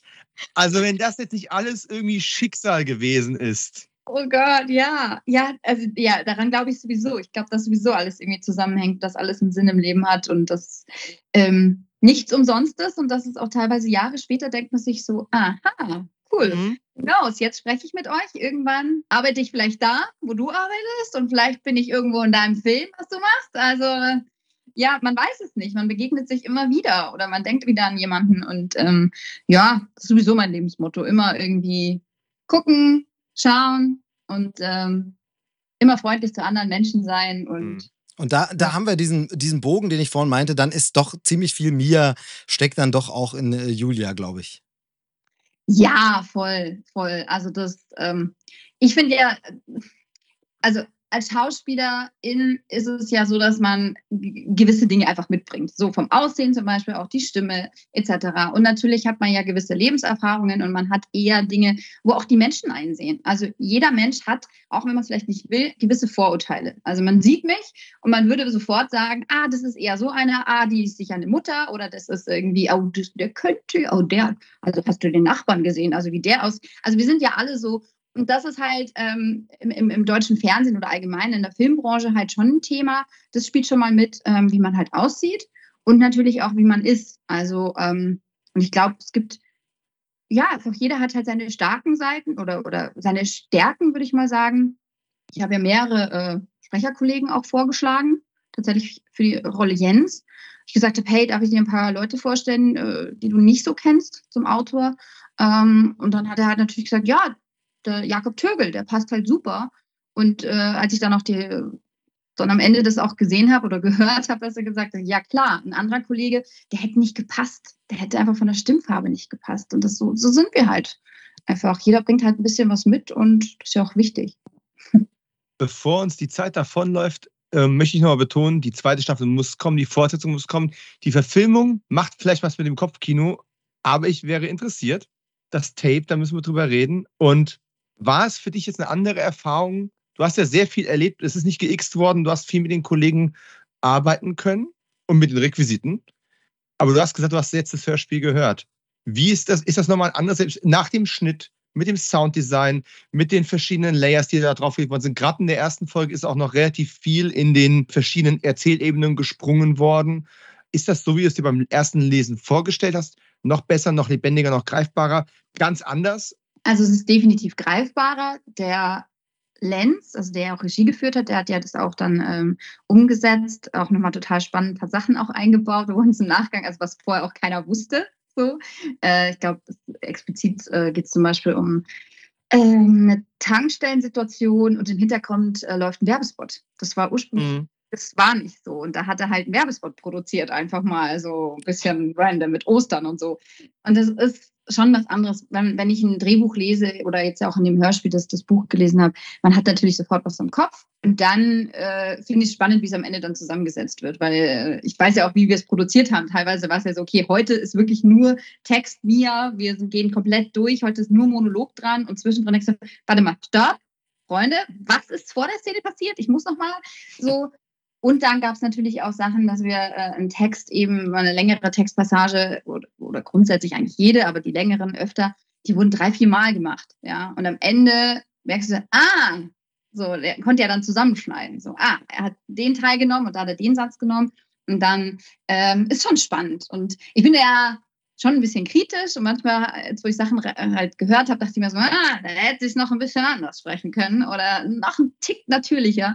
Ähm, aber ja, Selbstkritik. Ja, als, als Podcaster leben wir das. Also es gibt, glaube ich, noch keine Podcast-Folge von uns beiden. Wir sind ja äh, gegenseitig auch immer unsere Hörer und stimmen uns dann ab und äh, wo wir selbst einfach, also es gibt keinen Podcast, mit dem ich bisher wirklich zufrieden bin, Der hier wird natürlich eine Ausnahme. Das wird der erste, ähm, der rundum perfekt wird. Ähm, das liegt aber nicht an uns. Genau, genau. Das äh, liegt dann natürlich nur an äh, der wunderbaren Gästin. Ihr seid so charmant. Äh, jetzt sagen sag's, wir sag's einfach niemandem. G- Genau. Sag's niemandem. Das schneiden wir raus. nein, nein. Ja, cool. Ja, super lieb, dass du dir Zeit genommen hast. Wir haben leicht überzogen, aber sind noch halbwegs drin, hoffe ich. Nicht, dass du jetzt irgendwo deinem Leben hinterherrennen musst, das wäre schade. In einer Parallelwelt, ähm, wer weiß, was da jetzt anderes passiert, weil du jetzt von uns aufgehalten wurdest. Ähm, nee, aber dann äh, danken wir auf jeden Fall für dieses tolle Interview. Ähm, super schön. Ich glaube, das wird ein Hörspiel, das man auch durchaus mehrfach hören kann, eben gerade wegen der verschiedenen Ebenen und gerade wegen diesem, wie du schon sagst, wie war das jetzt nochmal ganz genau? Man denkt, man hat es verstanden, dann überlegt man doch nochmal anders und sagt, nee, da war vielleicht doch noch ein äh, Hintersinn dabei und spätestens vor der zweiten Staffel. Jetzt haben wir es so oft gesagt, jetzt haben wir es so oft beschrien, das muss passieren. Wunder, wunderbar. Also vielen, vielen Dank. Ähm, wir ähm, freuen uns, dass du Zeit hattest und äh, ja, wünschen viel Erfolg bei allen kommenden Projekten. Ja, jetzt ist der Nachwuchs gestartet. jetzt geht's so, ne? Ja, nee, vielen, vielen lieben Dank fürs Interesse. Ich finde das mega cool. Und ähm, vielleicht hört ja der ein oder andere noch rein. Es wird mich natürlich und insgesamt uns alle einfach freuen. Wir sind ja ein großes Team. Bin ja nicht nur ich. Ist ja auch immer so, ähm, klar, es wird Sebastian natürlich erwähnt und ich. Ähm, und ich merke gerade so ein bisschen, dass die anderen auch halt drunter fallen, so hinten weg. Und ich denke mir, ey, sind super Schauspielkollegen und Sprecherkollegen. Und die werden gar nicht so oft erwähnt. Das ist ein bisschen schade tatsächlich. Die werden alle auch im Podcast besprochen worden sein, in einem Teil, der vor diesem Interview stattfindet, aber später aufgenommen wird.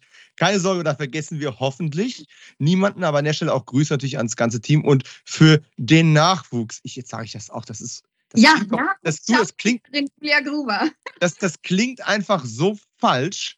Äh, man muss sich einfach nur mal dein Portfolio anschauen. Das liest sich wirklich wie so ein klassisches Hollywood-Star-Portfolio mit Standardtanz, mit Sprachen, mit Fechten, Fechten und Schwertkampf. Das ist das. Reiten sagen ja die meisten Schauspielerinnen und Schauspieler, dass sie es können, egal ob sie es können oder nicht. Aber wenn jemand Fechten oder Schwertkampf äh, oder also reinschreibt oder sagt, ich mag Pfeil und Bogen schießen, einen größeren Stein kannst du bei mir nicht im Brett haben. Und allein deswegen schon hoffe ich, dass du die größte Karriere der nächsten Jahre hier machst. Also ähm, vielleicht zur Erklärung, als äh, Schauspielerin äh, gibt es halt immer so Einträge, wo halt CasterInnen einen finden. Und äh, wenn die explizit jemanden suchen, der zum Beispiel Bogenschießen kann, dann geben die in ihrer Suchfunktion Bogenschießen ein. Dementsprechend hat man so eine ultralange Liste, was man irgendwie kann. Und deswegen äh, sind manchmal die Leute immer etwas irritiert und denken sich, oh Gott, was kann die denn alles? Äh, wenn man nicht in der Branche arbeitet. Ich fand es aber sehr spannend. Eine Presse hat tatsächlich geschrieben, sportliche Jungschauspielerin. Sehr lustig. Ähm, und dann Klammer auf und dann kam Polo, Fechten, Baseball und äh, gewisse Dinge kann ich so ein bisschen. Ja, also ich muss sagen, auch für meine Rolle von Sturm der Liebe musste ich mich ja auch äh, reinfuchsen. Ich hatte auch angegeben, ich kann reiten. Ähm, Ich war halt seit kann, ja, äh, sehr vielen Jahren nicht mehr auf dem Pferd. Habe ich natürlich beim Casting nicht angegeben. Und als die äh, Zusage kam, war so, okay, ich muss jetzt reiten lernen. Und dann auch noch Polo zusätzlich. Aber äh, ja, jetzt kann ich das auch. Ich kann Das- Polo spielen. Das ist, glaube ich, so ein Mediending. Ne? Wenn mich einer fragt, sag mal, hast du auch ein Drehbuch über das Thema, keine Ahnung, Windkraftterrorismus? Na ja, natürlich habe ich das. Schicke ich dir in drei Tagen zu. Komm Ja. vorher nicht nach Hause. Und dann Ja, ja. drei Nachtschichten. Ja, ja, beim Casting war das auch so. Und dann, äh, ja, und ihr müsst alle richtig gut reiten können. Und die anderen Schauspielerinnen, die auch da waren, ja, ich habe ein eigenes Pferd und ich kann Turnier reiten und ich mache das jedes Wochenende und so. Und ich war so, Pokerface, Pokerface, ja, ja, ich reite auch. ja, ich wurde es ja dann. Äh, hat er dann Eben, genau, es hat ja, es hat ja funktioniert und äh, nur das zählt. Und ähm, so kann es weitergehen. Von daher, äh, Julia, vielen lieben Dank für die Zeit und für das tolle Hörspiel und auf das wir dich zumindest bald wieder hören äh, und vielleicht auch mal wieder hören. Also im Sinne von, also, ja, ihr wisst schon, wie ich es meine. Vielen Dank. Hören, Hauptsache du bist da und bleibst uns erhalten. Vielen, vielen lieben Dank für euer Interesse und hört Mia Insomnia. Ja, das war doch charmant. Also nicht wir, wir waren halt wir. Aber Julia Gruber, Leute. Toll, Super, oder? oder? Also es war, es war wirklich ein richtig tolles Gespräch, hat Spaß gemacht. Wir können es ja hier auch verraten von dem Zeitslot, den wir so vereinbart hatten. Es war jetzt hier nicht wie bei so einem Junket, wo man sagt, ja, sie kriegen hier und da hinten steht schon, sondern wir hatten es ja einfach so mit ihr abgesprochen und hatten so, hast du so lange Zeit, wollen wir nicht mal machen. Wir haben uns hinten raus wirklich dann auch noch ein bisschen verquatscht, ne? Und haben tatsächlich noch ein bisschen auf äh, netter Ebene geplaudert, so ein bisschen. Und das war wirklich sehr, sehr, sehr, sehr schön. Ich muss zugeben, ich hätte mich ja alleine, also aus, auf Gründen meiner anderen Profession als, als Drehbuchautor oder auch als Independent-Filmer, hätte ich mich alleine über diesen Aspekt ihrer Karriere noch ungefähr fünf Stunden mit ihr unterhalten können. Aber das war jetzt nicht Ziel oder Hauptfokus dieses Podcasts und dann muss man halt auch mal die Kirche im Dorf lassen fürs Erste. genau, wir, wir haben sie schon ihre Zeit ganz schön strapaziert, aber man hatte das Gefühl, dass sie da wirklich, also entweder äh, einfach die höflichste Person der Welt ist und gesagt hat, nee, nee, passt schon, ähm, oder tatsächlich es auch ganz schön fand, dass wir über dieses Projekt sprechen. Wie gesagt, das war ja das, was wir vor dem Interview gesagt haben, muss man das überhaupt noch? Und ich finde, ja, man muss man, man muss auch über so eine Projekte dann mal reden und finde es schön, wenn wir die Gelegenheit haben und äh, nee, war ein richtig tolles Gespräch und ich hoffe, dass die Hörerinnen und Hörer da auch ein bisschen was rausgenommen haben. Wusstest du eigentlich schon, also wir haben ja vorhin schon mal darüber gesprochen, um jetzt mal den Bogen zurückzuschlagen in die Geschichte vor der Geschichte, die wir eben hatten, also den anderen Teil. Wir hören jetzt auf damit. Wir haben darüber gesprochen, wie jung der Autor Gregor Schmalzried von Mir Insomnia eigentlich ist. Wir reden jetzt gleich darüber, wie alt wir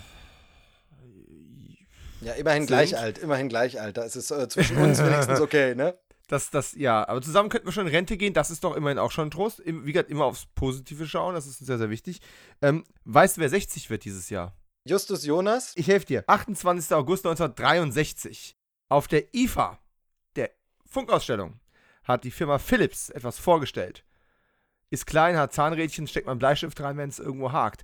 Die Kassette wird dieses Jahr 60 Jahre alt es könnte nicht passender sein, oder? Also, als hätte ja. das. Äh, jetzt müsste man, jetzt müsste man tatsächlich Gregor äh, fragen, ob das nicht Ne, auch irgendwie so ein Anstoß war, diese Ebene. Ne? Also vielleicht im, im nächsten Teil sollte es eine zweite Staffel geben und wir diesen Podcast hier wiederholen, weil wir dann die zweite Staffel besprechen, dann müssen wir ihn einfach kriegen. Ganz einfach, oder? Ja, das würde ich definitiv so sagen. Oder eine von Gregor Schmalzried programmierte KI, die da das Gespräch führt. Ist ja auch so ein Thema, was gerade so zeitgeistmäßig sehr viel unterwegs ist. Und habe ich auch ein nettes Faktoid noch irgendwo gelesen, äh, dass ja tatsächlich auch eine KI herangezogen worden ist, um das Mia Insomnia Cover zu designen.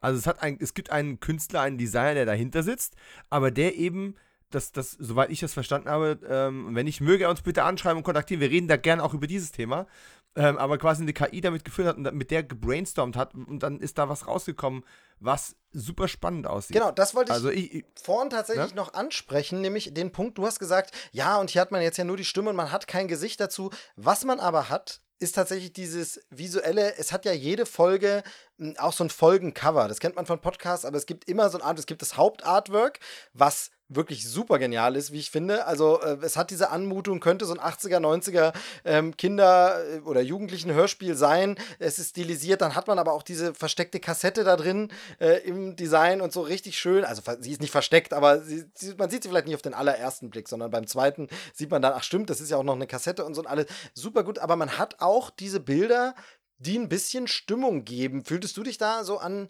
deine Hörspielzeit erinnert? Weil das äh, weiß ich auch noch, wie gesagt, jetzt habe ich nicht unbedingt diese Hörspiele gehört, sondern eher andere Produktionen aus einem anderen Land sozusagen. Aber ähm, auch da erinnere ich mich immer noch gern dran. Hat man dann die Platten oder Kassettencover wirklich angeguckt und ein bisschen, was jetzt, was ich da gerade höre, was findet sich wieder in der Zeichnung, was wurde vielleicht ganz anders gezeichnet, was ist da nicht dabei oder so. Ähm, wie ging es dir da damals und wie ging es dir jetzt bei mir Insomnia mit den Grafiken? Ich muss tatsächlich sagen, äh, die Hörspiel-Cover sind mir immer sehr, sehr wichtig gewesen und ich assoziiere die Cover sehr stark mit den Hörspielen. Und ähm, dabei ist jetzt dieser Vergleich zu mir Insomnia zu ziehen ziemlich schwierig, ähm, weil ich finde, das Mia Insomnia Hauptcover ähm, hat schon einen sehr eigenen Stil, auch wenn der ähm, in diese Epoche sehr gut reinpasst. Aber es ist genauso wie er die ähm, drei Fragezeichen-Cover kaum unterschiedlicher sein könnten zu den klassischen TKG-Covern, die Rainer Stolte aus München gezeichnet hat. Ja. Und auch die wir haben wir einen ganz anderen Stil, als die fünf Freunde damals hatten, die immer so aus diesem 50er-Jahres-Stil äh, auch im Artwork immer noch designt werden und das bis heute ja werden. Äh, das ist alles sehr, sehr unterschiedlich, aber für sich jeweils ikonisch. Und das ist halt ähnlich, wie du halt früher, im, das kommen wir wieder zur VHS zurück, wie du die Videothekencover gehabt hast und diese Poster-Designs, du hast dann schon irgendwo gewisse Künstler rauserkannt, die so eine Stilart haben oder die eine Art haben, etwas auszudrücken und trotzdem ist es komplett unterschiedlich. Aber dieses Bild hat irgendwie alles versinnbildlicht, was du von Star Wars, Indiana Jones, äh, Bernd Bianca, was auch immer haben wolltest. Und was hast du denn getan? Also heutzutage hörst du Hörspiele natürlich eher so ein bisschen, ich möchte nicht sagen Second Screen, aber du hörst die ähm, auf der Tretmühle, beim Autofahren, äh, Zugfahren, was auch immer, beim Abwasch machen. Und äh, früher als Kinder, was haben wir denn gemacht? Wir haben, äh, oder ich zumindest baut das für mich, ich habe in meinem Zimmer im, auf dem Bett gelegen und auf dem Boden gelegen, hatte die Kassette im Player ja. Play gedrückt und habe dann das Cover studiert. Ja, genau. Und später, als ich lesen konnte, habe ich, hab ich, die, hab ich, die, hab ich die Innenseiten gelesen, habe die Sprecherinnen und Sprecher auswendig gelernt. Entweder das, äh, zweite Option war immer noch, äh, das war, war die einzige andere Option, die es gab, war nebenher zeichnen, was irgendwie so von diesen Geschichten so ein bisschen inspiriert ja. war, wo man so ein bisschen natürlich den, den Super Papagei habe ich nie so schön zeichnen können, natürlich, aber nein, kleiner Scherz, ich habe es ja schon zugegeben, dass ich es äh, nie wirklich gehört habe, aber genau. Ja, aber äh, wenn ich da kurz ein, ich finde das Artwork super toll. Ähm, aber, jetzt kommt, das, jetzt kommt das Aber, würde es mir Insomnia auf CD geben, wir haben das Thema im Interview auch schon kurz angesprochen, ich würde mir die sofort kaufen, einfach damit ich das Ding ja. auch haptisch in der Hand habe. Und wenn ich nur auf dem Aldi-Parkplatz stehe und auch gerade die aktuelle Kapitelmarke zu Ende höre und dabei nochmal ins Booklet reinlesen kann und so, ach ja, und, ne? Und der Jakob hat den Jens und ach ja, mm, mm. Das gehört für mich irgendwie zu dieser Erfahrung dazu. Und es ist ein bisschen schade, dass ich halt googeln oder in der ARD-Audiothek mir anzeigen lassen muss. Das ist sicherlich der moderne Weg und ja, alter Mann muss sich umstellen, aber. Ich bin da gar nicht so sicher. Also es gibt Bands, die nach wie vor Alben auf Kassette rausbringen, sei es als Spezial-Gimmick oder so. Es gibt, die Platten sind immer noch da, also wieder da, natürlich als Nischenprodukt, natürlich nur für Sammler, aber es gibt das, sonst wird diese Erfahrung immer geben. Äh, ganz äh, unlängst jetzt hat zum Beispiel, ähm, wobei ich gar nicht weiß, ob, wie lange es jetzt schon wieder her ist, aber Xbox, äh, Microsoft hat als Werbegimmick tatsächlich einfach einen Walkman im Xbox-Design. Der sieht halt aus wie eine kleine Xbox, aber ein hm. Kassettenplayer veröffentlicht mit einer Kassette, wo dann Score-Musik von Videospielen drauf ist. Also wirklich dieses Geil. haptische versendet einfach draußen, damit du wieder, weißt du, der hat dann USB-Anschluss zum Aufladen und so, aber es ist ein ganz normales Kassettenlaufwerk mit Kopfhöreranschluss und so wirklich dulli billigsten Bügelkopfhörern also das wird nie ganz weggehen. Das ist ja wie der Plattenspieler eben nicht weggeht und äh, manche Leute den sich bestellen und dann äh, ein Jahr lang drauf warten. Ähm, ja, äh, habe ich an anderer Stelle mal erzählt. Ähm, aber ha. auf jeden Fall, also dieses haptische auf jeden Fall und da gehört dann eben auch das grafische dazu und alles. Äh, genau. Ich würde jetzt ganz, ganz kurz nochmal in ein, zwei Spoiler abtauchen wollen. Einfach, weil ich über ein, zwei Dinge mit dir nochmal sprechen wollte, dann werden wir es auch langsam abschließen, glaube ich. Aber ein paar thematische Sachen muss ich nochmal ansprechen. Schieben wir vorweg, wir, wir werden es jetzt nicht so durchspoilern, dass es keinen Sinn mehr macht, das zu hören. Aber für die, die es schon gehört haben, kann das vielleicht nochmal einen Ansatz bieten oder sie fühlen sich nicht so allein mit, mit Fragen, die sie vielleicht noch haben. Bevor du ähm, deine Fragen äh, raushaust, wollte ich noch eine Sache anmerken, was ich auch sehr gelungen fand, auch im Hinblick auf Spoiler, sind die Episodentitel. Die Episodentitel sind so gewählt, dass sie unaufdringlich sind, passen wie die Faust aufs Auge, aber du kannst dir noch nicht zu viel vorstellen, wenn du sie liest. Sie ergeben erst Sinn im Kontext der jeweiligen Episode, die du gehört hast. Fand ich äh, sehr unauffällig, das Ganze. Das ist jetzt nichts, wo ah, das ist aber ein gelungenes Hörspiel wegen den Episodentiteln. Nee, das natürlich nicht. Aber ähm, interessant. Auch, auch, da gut gemacht. Da merke ich wieder, äh, wir sind da wirklich, ähm, vielleicht, vielleicht mag das für den Hörer manchmal ein bisschen langweilig sein, weil wir sehr auf einer Wellenlänge sind und dann aber auch das, tatsächlich wäre das der erste Spoiler, den ich mich ansprechen will und das ist der Titel des Ganzen. Mia Insomnia, der ja wirklich auf, ohne da jetzt konkret in Detail, aber es ist eben ein kleiner Spoiler, der ja so vielschichtig ist, dass, also das Hörspiel, um das es ihr geht, die Folge heißt Insomnia. Sie heißt Mia. Also heißt unser Hörspiel Mia Insomnia. Ihr Podcast, den sie macht, heißt Mia Insomnia, weil es ist Found Footage. Das heißt, unser Podcast heißt genauso, nee, unser Hörspiel, das als Podcast veröffentlicht wird, heißt genauso wie der Podcast, den die Hauptfigur unseres Hörspiels macht. Gleichzeitig ist Mia Insomnia. Es ist wirklich, also ich finde, jetzt mag der ein oder andere zu Hause sich denken, ja Gott, der ist aber leicht zu begeistern. Aber dann sei es drum. äh, ich fand, fand das wirklich eine, so, so ein Spiel mit den Ebenen, wo ich schon dachte, ah, wie geil ist das ja. Also, Ja. das Ding könnte ja auch Mia Insomnia heißen und es geht um ein Hörspiel, das heißt einfach die dunkle Nacht des Grauens. So. Und einfach nur, damit es Mhm. gruselig ist, nennt man ja, weil Insomnia verbindet man mit Schlaflosigkeit und Nächte und Gruselfilm und so.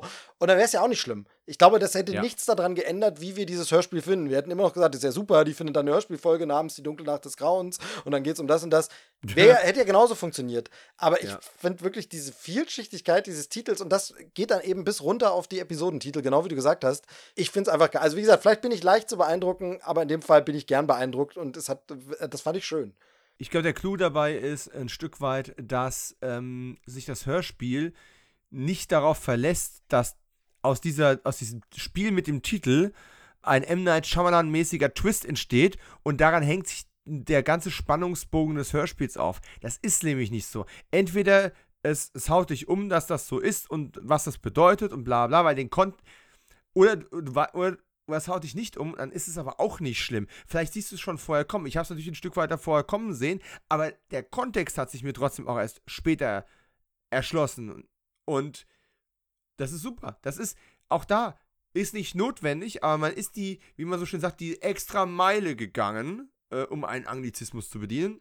Man ist die extra Meile gegangen, um sich da einfach auch nicht lumpen zu lassen und sich einmal mehr Gedanken zu machen. Und ich bin, ähm, äh, der Amerikaner sagt, I'm a sucker for. Ja, ja, Ähm, ich, ich, ich bin einfach ein Riesenfan von guten Titeln, total. Ich auch. die, die mehr als nur das generische. äh, Merkt man, sind. merkt man an meinem äh, Podcast-Titel, wie, oft ich, wie oft ich für den schon Schelte bekommen habe. Ähm, sei es drum, er heißt jetzt so. Ähm, Um was geht's in deinem Podcast eigentlich? Ja, Krempel. ja, Gut, gut. Also, jedenfalls, ähm, jetzt hast du gerade schon wieder was, das nächste angesprochen. Super Überleitung auch da wieder zu meinem nächsten Spoiler-Thema, nämlich, wie gesagt, jetzt merkt man schon, so detailliert spoilern will ich gar nicht, außer mit einer Sache dann nachher wirklich. Da gibt es einen Punkt, das ist dann richtiger Spoiler, weil ich dich das fragen muss und unbedingt wissen will, was du dazu meinst. Ganz ehrlich, du hast es jetzt dreimal erwähnt. Wenn ich jetzt keine schlagfertige, gute Antwort Nein, nein, nein. habe, verkacke ich auf den letzten zwei Nee, Minuten. du musst keine Podcast schlagfertige noch. haben, sondern es ist, eine, ist tatsächlich eine Bauchsache. Also von daher, das wirst du beantworten können. Ähm, ist Ah, ja ist Bauch keine Abfrage. okay. Nee, das zweite Ding waren die Twists, die du gerade angesprochen hast. Und, Ja. und da ist es ja tatsächlich so genau, wie du sagst. Wir sind Mystery erfahren. Wir haben es ja vorhin schon verglichen mit Scooby-Doo, TKKG, drei Fragezeichen, Akte X, Lost, Dark etc. Und anderen Filmen und so. Das ist das, was ich vorhin meinte. Das kann ich jetzt an der Stelle nämlich nochmal sagen. Das wollte nicht spoilern. Wir haben es hier in dieser Geschichte, also jetzt Spoiler, mit Parallelwelt zu tun, mit einer Parallelwelt. Und das ist das, was ich vorhin meinte, mit diesem Trend, den es ja aktuell gibt. Wir haben äh, allein jetzt der große bei den Oscar-Nominierungen Abräumer, Everything, Everywhere, All at Once. Da geht es um das Multiversum richtig fett. Ich dachte, du wolltest mir jetzt sagen, im Westen nichts Neues wäre ein Paralleluniversum-Film. Leider nicht, äh, leider nicht, leider nicht. Aber ähm, wir hatten äh, Doctor Strange in the Multiverse of Madness. Äh, wir haben Serien, die sich damit befassen. Ähm, wir haben das Spider-Verse, was ganz groß im Kino erfolgreich war. Viel aus dieser Marvel-Richtung und hängt natürlich viel mit den Comic-Sachen zusammen. Aber eben auch so, dass es jetzt im Mainstream angekommen ist und du einen Film machen kannst wie Everything, Everywhere, All at Once und das den Leuten zumuten. Noch nicht jedem sicherlich. Es wird Leute geben, die damit überfordert sind, aber du kannst es jetzt sagen, ich mache einen Film mit Multiversum. Und meine Theorie, was ich vorhin meinte, ist ja tatsächlich, dass das auch ein ganz deutlicher Ausdruck unserer Zeit ist, nämlich dieser Thematik wieder, wie scheiße geht's unserer Welt, wie, wie verkackt haben wir es als Menschheit und so. Und ich glaube, diese Hoffnung, dass es vielleicht da draußen eine Parallelwelt gibt, in der es besser ist, und wenn es nur eine ist, ich mache an dieser Stelle wie Doctor Strange in, in Infinity War, einfach, wenn es nur eine ist, wo, ähm, wo es besser läuft, wo es anders läuft. Ich glaube, das ist wahnsinnig Zeitgeist, dieses Parallelwelten-Ding. Und äh, genau, das wollte ich vorhin noch sagen, aber jetzt will ich auf diese Twist. Darf ich ganz kurz noch? bitte, bitte. Ich bin ja auch ein großer Fan davon, es muss nicht da draußen die eine bessere Welt geben. Ich bin großer Fan davon, morgens aufzustehen und aus unserer Welt jeden Tag alles ein wenig besser zu machen und nicht schlechter. Davon bin ich noch ein großer Fan, um das jetzt gerade mal so, da so rauszukotzen. Ja, so ja, ein das Ding ist ja. bisschen Existenzialismus muss Nein, ja auch das sein. steckt ja in diesen Parallelweltgeschichten auch immer Ah, drin. ah, hier, ähm, da steckt das ja auch drin. Auch das haben wir in diesen genannten Filmen. Ist ja so, nicht jede dieser Parallelwelten ist ja unbedingt eine bessere Welt. Ähm, das kennen wir ja. Ja. auch schon seit, seit Sliders und Stargate etc. Äh, ne? Einfach sagen, also. Oh, jetzt haust du aber noch 90er Äh, raus, die Sliders. Es, es steckt ja alles da drin. Es steckt ja alles da drin, auch irgendwelche Star Trek-Episoden mit äh, Spiegeldimensionen etc. Spiegeluniversen in dem Fall. Ähm, jedenfalls, worauf ich hinaus will, ist, das kennen wir alles. Also erstens, wie gesagt, das großer Zeitgeistfaktor. Zurzeit sind Multiversen einfach überall. Ähm, so wie vor zehn Jahren Superhelden plötzlich überall waren, jetzt ist es das. Deshalb kommt natürlich, dass man vieles kommen sieht, dass man vieles vielleicht erahnt und vielleicht bei dem einen oder anderen Twist schon weiß, der wird jetzt kommen sehen kann. Aber ich fand auch, dass es die ein oder andere immer weiterführende Wendung gab. Und das äh, schließt nochmal an etwas an, was du vorhin gesagt hast, wo du meintest, ähm, immer wenn man denkt, und das ging mir nämlich wirklich zwei, dreimal so, Moment mal, wieso, wieso kommen denn jetzt noch drei Folgen? Ihr seid doch fertig. Die Geschichte ist doch durch. ja. Weil wir, hä, wo, wo ja. kommen denn jetzt bitte, warum, war das, was hier jetzt gerade passiert, das müsste doch letzte Folge sein. Da kommen noch drei? Was? Ähm, also es ist tatsächlich so eine Mischung aus Twist, den man erahnt und kommen sieht. Und dann ist es manchmal, finde ich, ähm, kann man auch so psychologisieren, immer wohltun. Deshalb mögen Leute, glaube ich, auch so Krimis, wenn man sagt, ha, habe ich, hab ich doch gewusst. Ich habe doch gewusst, dass das kommt. Also das war ja auch dieses bei Outer Limits zu wissen, da, der, der ist nicht in seiner richtigen Welt, da ist was schief. Ich werde, ha, habe ich es doch gewusst. Habe ich es doch gewusst. Vor, ja. vor Schreck äh, stoße ich gleich gegen das Mikro. Ähm, nee, genau. Und dann gibt es hier aber immer auch so Twists, wo ich sage, Nee, habe ich jetzt nicht kommen sehen. Damit habe ich jetzt, die Drehung habe ich jetzt nicht nochmal erwartet und dann wird sie serviert und dann denkt man, okay, das wäre bei anderen, siehe Scheimalan, wäre das der Endtwist. Aber nee, bei euch kommt das jetzt einfach mal jetzt schon und ihr habt dann noch irgendwas im Köcher. Absolut. Und äh, es hat mich auch nie verloren. Äh, ich habe zwei kleine Kritikpunkte. Natürlich, nichts ist vollkommen und man, ne, irgendwo, irgendwo findet man Haar in der Suppe. Ich habe zwei kleine Kritikpunkte, die aber nichts ja, zumindest der eine, hat nichts damit zu tun, wie das Ganze aufgebaut ist. Es hatte wirklich so diesen, diesen Zwiebeleffekt, ne? Eine Schicht, eine Schicht, eine Schicht, eine Schicht. Ohne dass es zu viel war, ohne dass es zu wenig war und ohne dass eine Schicht, die du vielleicht, aha, ich wusste, nach der dritten kommt die vierte Schicht, haha, schau mal, wie schlau. Oh, es kommt auch eine fünfte. Ich wusste, ich wusste nicht, es geht weiter. Also, sehr, sehr gute Balance und um nochmal ganz kurz und versprochen, er wird das wahrscheinlich nicht hören, aber falls er es hören sollte, Gregor Schmalzried, das ist das letzte Mal, dass ich ein Alter erwähne, ganz ehrlich. Ich glaube auch tatsächlich in dieser Betrachtungsweise des Universums und diesem Aufstellen von, was ist gerade so Zeitgeist, diese, diese, diese dunkle Brille aufzuhaben und sowas und auch ein bisschen diesen Idealismus noch rauszukehren. Ich glaube, das ist auf eine absolut gute Art und Weise, weil es ist ein Stück weit sehr lebensschlau, aber entspricht auch diesem, diesem, diesem, diesem euphorischen, noch hochmotivierten jungen Denken noch. Und ich glaube, das ist so die einzige Stelle, wo man merkt, so, das hat ein junger Mensch geschrieben, auch wenn manche Passagen eine, eine, eine Altersweisheit schon fast versprühen. Ich mache hier gerade mal ganz viel Anführungszeichen, die keiner sehen kann. Ähm, und das ist aber, das war jetzt kein Kritikpunkt, das war einfach nur eine Feststellung. Und das finde ich eigentlich gut. Warum erwähne ich das jetzt eigentlich, wo ich gerade sage, ich habe noch zwei Kritikpunkte? Egal. Damit ich es nicht vergesse, es ist on air jetzt. Ich kann da nur zustimmen. Also ähm, tatsächlich ist es auf eine intelligente Art von einer, das sagt man immer so, ist so eine Floskel, aber so eine kindliche Naivität trifft es nicht, so eine jugendliche. Das meine ich, eine jugendliche Positivität, so vielleicht kann man es sagen, ne? Ja, Idealismus ja, ein genau. Stück weit. Aber ein guter Idealismus. Ein, ein den wir brauchen, den wir ja auch vielleicht brauchen. Also ja. von daher das richtige Hörspiel zur richtigen Zeit. So, jetzt äh, hau die Kritikpunkte raus und dann kommt meine große Frage. Okay, zwei Kritikpunkte. Kritikpunkt Nummer eins. Das war auch der erste Kritikpunkt, den ich hatte. Äh, ich weiß nicht mehr, welche Folge das war. Aber die Tatsache, dass Maren an dem Ort ist, an dem sie ist, als wir sie zum zweiten Mal treffen, ist so ein Hä? Alles ist sich so ähnlich. Menschen, Orte, es ist alles so an ähnlichen Orten.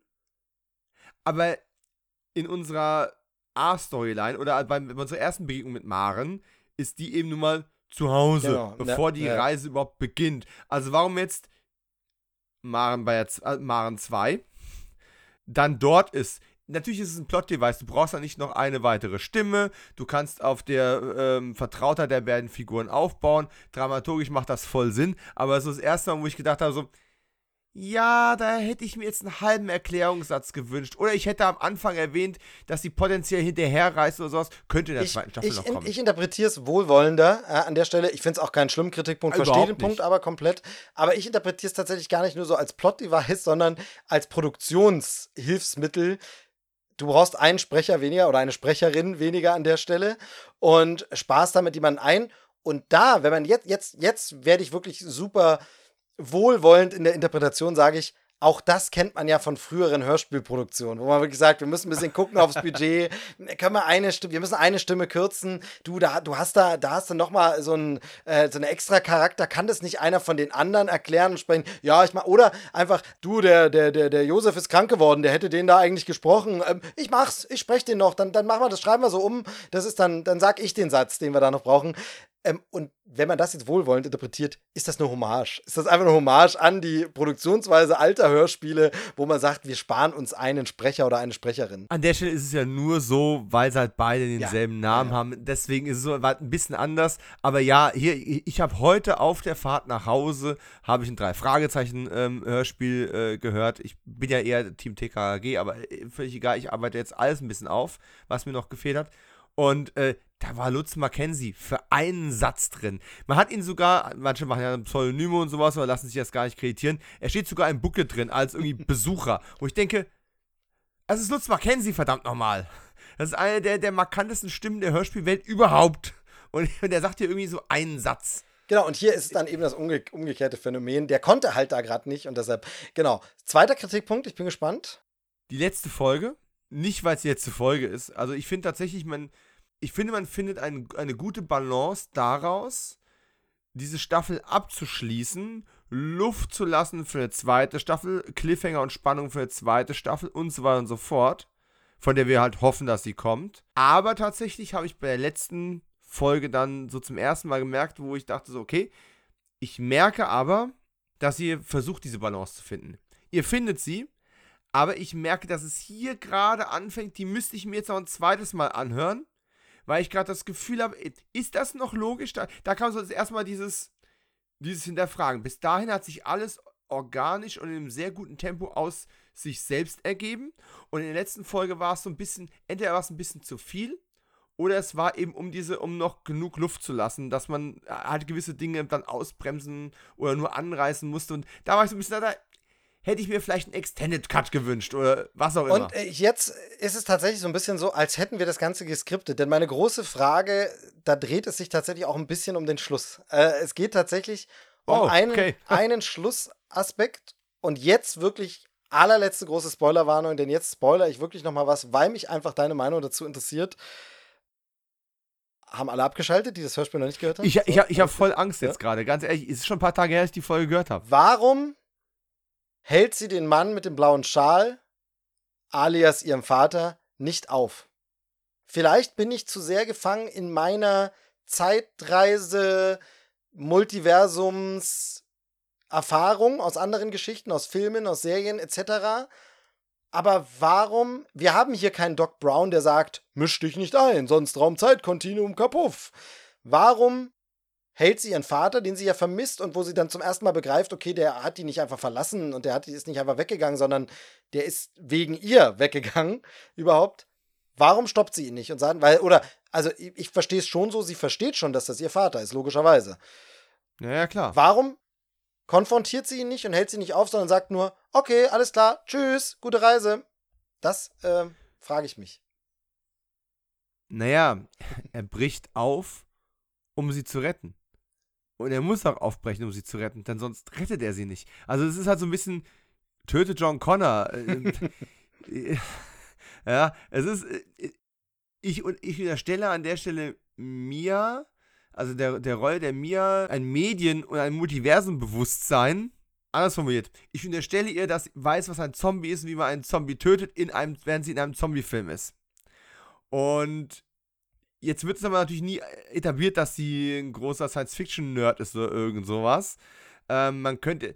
Die, die, die äh, Gruselserie wollte ich schon sagen. Die Geisterjagd ist ja auch keine Sci-Fi-Serie in dem Sinne, genau. dass man sagen könnte, ah, es hat sie auf diesen Moment vorbereitet. Zwei Möglichkeiten. Entweder es ist ganz, die ganz banale Schockstarre, sie ist mit der Situation überfordert. Tatsächlich. Soll es ja geben.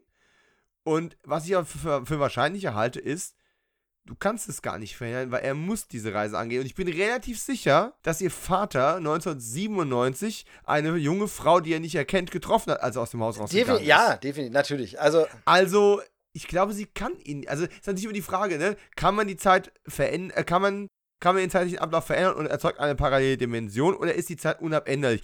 Man muss sich ja immer für, eine, für ein Szenario entscheiden und ich finde, das Hörspiel trifft an der Stelle die Entscheidung noch nicht fallabschließend und müsste das in einer zweiten Staffel aber zwingend tun. Ich bin hier so ein bisschen, so ähnlich wie du das gerade formuliert hast, äh, bei der Thematik, vielleicht braucht es einen Extended Cut oder vielleicht ist hier was gestrichen worden, was ursprünglich mal im Skript war.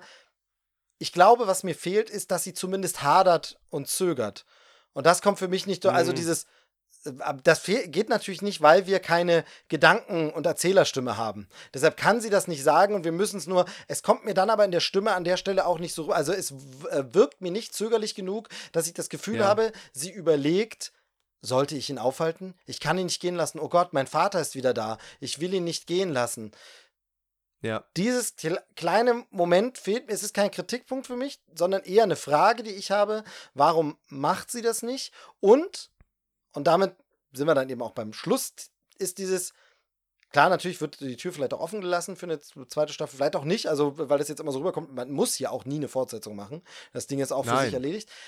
Ich finde, wenn wir wieder bei dieser Thematik sind mit der Welt, die wir unseren Kindern hinterlassen und wie der Zustand der Welt ist und wie wir was finde ich die Aussage, dass wir nichts ändern können und nicht eingreifen können in das Geschehen, finde ich dann ein Stück weit zumindest diskussionswürdig. Ich will nicht sagen, dass sie falsch ist, ich will nicht sagen, dass sie äh, ungünstig ist, sondern eben dieses, deshalb hänge ich an diesem Moment kurz, wo ich kurz, aber mein, mein inneres Bauchgefühl sagt an der Stelle, aber sie muss ihn doch konfrontieren.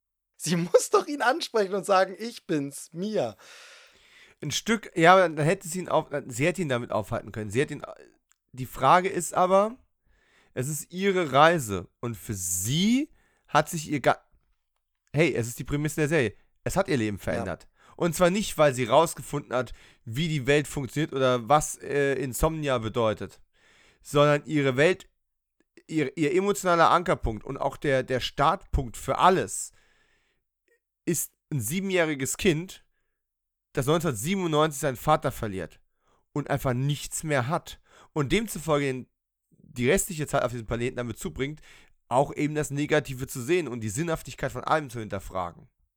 Und jetzt hat sie zwar nicht wie in einem kitschigen 50er Jahre Heimatfilm ihren Vater wiedergefunden, irgendwo auf einer Berghütte, aber vielleicht hat sie einen Teil von sich selbst wiedergefunden, der eigentlich schon tot war und sie kann in dieser Welt, in ihrer Welt oder auch in der Welt ihres jüngeren Ichs, weil man muss sich ja doch schon die Frage stellen, wie können oder können überhaupt zwei von ihr überhaupt existieren in derselben Phasenebene?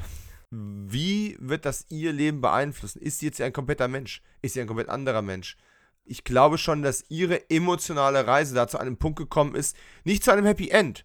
Aber ich weiß auch gar nicht, ob man das erwarten konnte. Muss man ein Happy End haben, um ein besserer, vollerer Mensch zu sein? Um dir die Frage zurückzuspielen, ob das jetzt eine positive oder negative Schlussaussage ist. Die, die Frage ist ja auch, vielleicht bin ich da ja dann auch zu, zu sehr am logischen Science-Fiction-Denken, ja, wie können wir das Problem lösen? Und vielleicht, wenn man das Ganze auf einer metaphorischen Ebene sieht oder als Allegorie oder so, ist es so, genau wie du sagst, sie hat das für sich herausgefunden, damit kann sie damit abschließen und sie muss es gar nicht mehr unbedingt verändern. Und dann sind wir natürlich schnell auf einer Ebene, wo es um was ganz anderes geht, wo es einfach um jemanden geht, der den Vater verloren hat, im übertragenen Sinne, vielleicht auch durch einen Schicksalsschlag, durch, ähm, also wenn wir es jetzt ins echte Leben übertragen, durch Tod, durch irgendwas, sich dann in Geisterjagdgeschichten flüchtet, sich dann was anderes mhm. und dann mit dem Ganzen, also wenn wir es jetzt das Ganze als Sinnbild nur nehmen und nicht, ich neige dazu, das merke ich auch bei Filmen sehr oft, dass alles, das Gezeigte für das Gesehene, für das Gemeinte zu nehmen obwohl man es vielleicht ein bisschen erheben muss und sagen muss, ja, das soll auch nur ein Gleichnis sein. Ähm, ja. Vielleicht ist das der Punkt, wie man sich dem Ganzen nähert, dass man es eben nicht als zu lösende mathematisch-wissenschaftliche Formel nimmt, sondern sagt, nee, aber als Gleichnis, genau wie du sagst, hat sie ja die Erkenntniserlösung gefunden und damit ist auch gut, dann muss sie da nichts mehr dran ändern. Sie hat ihre Trauer, die nicht ihr Leben bestimmt, aber eben doch ihre Persönlichkeit und ihre Weltanschauung bestimmt hat, hat sie konfrontiert. Und dieser Konflikt ist, der, dieser emotionale Konflikt ist aufgelöst worden. Das ist so ein bisschen so eine, eine Sache, die ich in den letzten zwei, drei Jahren auch immer wieder gemerkt habe und auch in Gesprächen mit anderen äh, Drehbuchautoren und, und Filmhistorikern äh, zum Beispiel gemerkt habe, ist, Da hat sich ja einfach so das, die ganze Art, Geschichten zu erzählen in den letzten 20, 30 Jahren ganz hart verändert. Ich mache jetzt gar keinen zu langen Exkurs, aber im Endeffekt ist es so, die Autoren und Visionäre der 60er, 70er, 80er Jahre, das waren alles Leute und Persönlichkeiten, die auch teilweise schlimme Dinge erlebt haben, die teilweise im Krieg gewesen waren, die von Problemen und von Lösungsansätzen und von, von, von gelösten Problemen und von Herausforderungen, ähm, von körperlichen Herausforderungen, vor weltpolitischen Herausforderungen, von solchen Geschichten erzählen und da eine Lösung präsentieren. Und in den letzten Jahren geht es immer mehr dazu, die Lösung im Kleinen, die Lösung in sich selbst, die Lösung im eigenen Gefühl und der eigenen, der eigenen in mir Welt zu suchen. Also einen mehr emotionalen und nicht global galaktischen Ansatz zu wählen. Weil, wo kommt das her? Ganz viel daraus, dass wir uns viel mehr mit uns selbst beschäftigen. Warum sind wir so, wie wir sind? Was hat unsere Kindheit damit zu tun gehabt? Keiner von uns, ne, muss jetzt vorsichtig sein, weil wir leben gerade in äh, krisengeschüttelten Zeiten, ne? Ähm, und wir haben auch gerade erst eine Pandemie, ich möchte nicht sagen hinter uns, aber wir haben gerade eine erlebt und wir haben auch Ereignisse hinter uns, die uns sehr beeinflusst haben. Aber wir haben nicht den ersten Atomunfall, wir haben nicht Hiroshima, wir haben nicht solche Dinge erlebt. Und wir gucken ein bisschen mehr auf uns. Und wir gucken ein bisschen mehr auf die Gefühlswelt und auf unsere Bedürfnisse und so weiter und so fort. Und da hat sich so die ganze Art, wie Geschichte erzählt wird, ein bisschen gewandelt. Das ist mehr in sich gekehrt. Und ich glaube, das sieht man auch an der Stelle in diesem, in diesem Hörspiel. Äh, anstatt zu gucken, wie können wir jetzt die ganze Welten retten. Welten!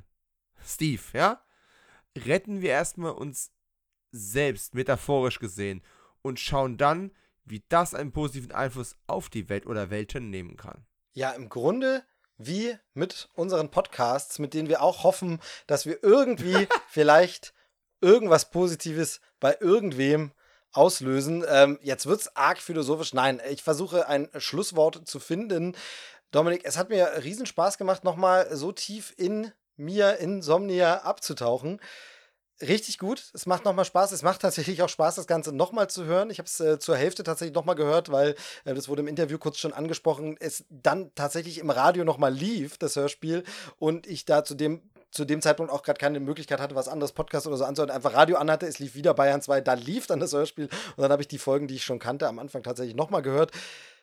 Und es macht große Lust, das äh, tatsächlich nochmal zu Ende zu hören. Äh, wenn ihr bis hier durchgehört habt, jetzt haben wir natürlich den Spoiler-Teil schon gehabt, vielleicht haben viele schon abgeschaltet, aber wenn ihr gehört habt, ihr habt es noch nicht angehört, hört euch Mia Insomnia an. Jetzt habe ich sehr oft Hören gesagt, aber darum geht es beim Podcast. Ich wiederhole dann gerade nochmal und grätsch dir voll in deine Abschlussrede rein und sag, das ist ja ein Crossover-Event. Wir gehen mal davon aus, unsere, unsere äh, sozialen und Hörerinnen und Hörerblasen überschneiden sich relativ viel. Aber falls jeder Wert auf seine eigene Blase legt, ist es auch voll okay. Ähm, achtet auf eure Blasen. Diese Selbstachtung haben wir ja gerade erst schon ein bisschen besprochen. Und von daher möchte ich auch mal die Gelegenheit nutzen, erst nochmal zu sagen, hört auf jeden Fall, also meine Hörerinnen und Hörer, hört bitte auf jeden Fall beim Krempelcast und beim lieben Steve rein alle Hörer von Kino 90, äh, nee, äh, genau, die sollen bei mir reinhören. Das heißt, jetzt hätte ich, jetzt hätte ich gern nochmal für mich äh, geworben. Nein, natürlich alle Hörerinnen und Hörer vom Krempelcast. Das bleibt jetzt aber tatsächlich in der Sendung drin. Dafür ist es einfach zu gut. Also, natürlich schicke ich meine Hörer äh, in die Dimension Kino 90 auch sehr, sehr gern, liebe Hörerinnen und Hörer.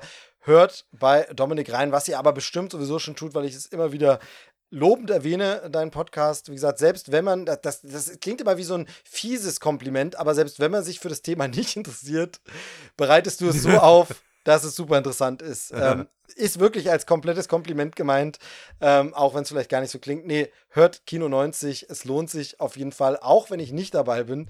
Ja, wird mal mehr Zeit, mein Lieber, ne?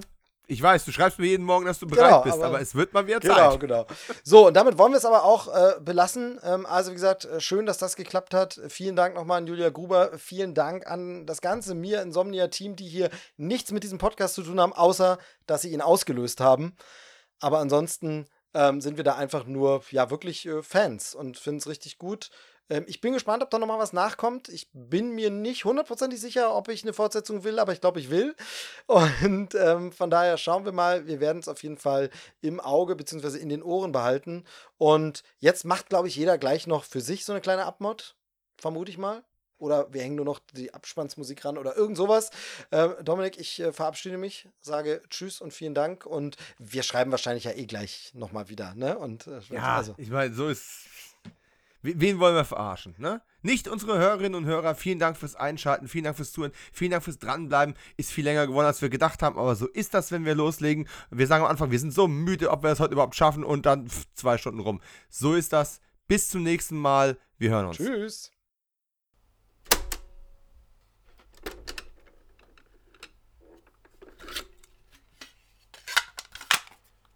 Ja, und das war es dann auch schon beinahe mit unserem Crossover-Event, beziehungsweise der Crossover-Teil ist jetzt vorbei. Und äh, mir bleibt nur noch einmal vielen herzlichen Dank zu sagen an unseren super Special Interviewgast Julia Gruber. Vielen Dank nochmal auch an den Movie Steve und an alle Kreativen, die vor, hinter, neben, über und unter mir Insomnia gearbeitet haben und einfach uns dazu inspiriert haben, überhaupt dieses Special zu produzieren weiter so. Egal, was ihr als nächstes macht. Äh, ich bin relativ sicher, wir und viele unserer Hörerinnen und Hörer sind am Start. Ich leg mich jetzt gleich hin und ruhe meine Stimme aus. Ihr habt es vielleicht im Intro schon bemerkt. Ja, mich hat schon wieder eine Erkältung im Griff. Ich war ja fast mal einen Monat gesund gewesen. Da muss die Erkältungswelle natürlich gleich wieder zuschlagen. Und wenn ich mich hinlege, dann ist natürlich wieder ein Hörspiel am Start. Und deswegen dachte ich, ich beschließe unsere kleine Reise in die Welt der Hörspiele und ins Jahr 1997 nochmal mit ein paar Angaben, was denn die großen Reihen, die wir alle sofort im Kopf haben, wenn es um Hörspiele geht, äh, 1997 so getrieben haben. Die Rede ist natürlich von den großen drei, die bei Europa verlegt werden, angefangen mit den fünf Freunden nach Annette Blyton. Und von denen, das können wir kurz machen, ist nichts 1997 erschienen, denn die haben von 1991 bis 1999 eine Pause eingelegt. Aber Ausruhen ist bei TKG und die drei Fragezeichen einfach nie drin gewesen. TKG brachte sechs neue Folgen den Start. Äh, die Nummern 101 bis 106, also die große Nummer 100, äh, ist noch 1996 erschienen. Danach ging es 97 eben mit diesen Hörspielen weiter. Und ich muss sagen, wenn ihr eine persönliche Empfehlung von mir hören wollt, dann hört auf jeden Fall mal die 101 Opferfliegen erster Klasse.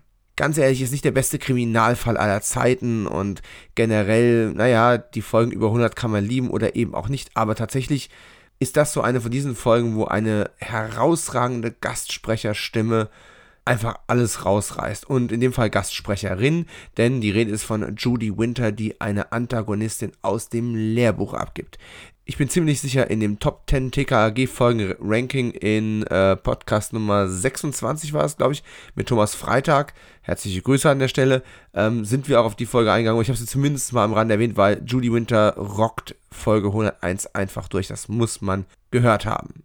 Bei den drei Fragezeichen erschienen fast genauso viele Hörspiele, fünf Stück an der Zahl, nämlich die Nummern 73 bis 77 von denen ich muss es gestehen, ich keine einzige gehört habe. Ich bin ja jetzt gerade erst dabei, meine drei Fragezeichen-Kenntnisse äh, sozusagen ähm, auf einen vergleichbaren Stand zu bringen, aber da habe ich noch einige Aufarbeitungen zu leisten. Und gerade dieser Bereich, ähm, so vor der 100, äh, da ist es ziemlich dünn. Ja, ich habe so ab dem, ab dem 90er-Bereich jetzt wieder jüngst angefangen, weil ich eine ganze Menge noch im Keller stehen hatte.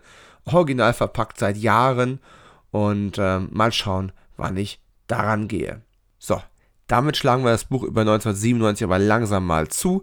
Eine gute Nacht oder einen guten Tag wünscht euch euer Dominik Stark und wir hören uns.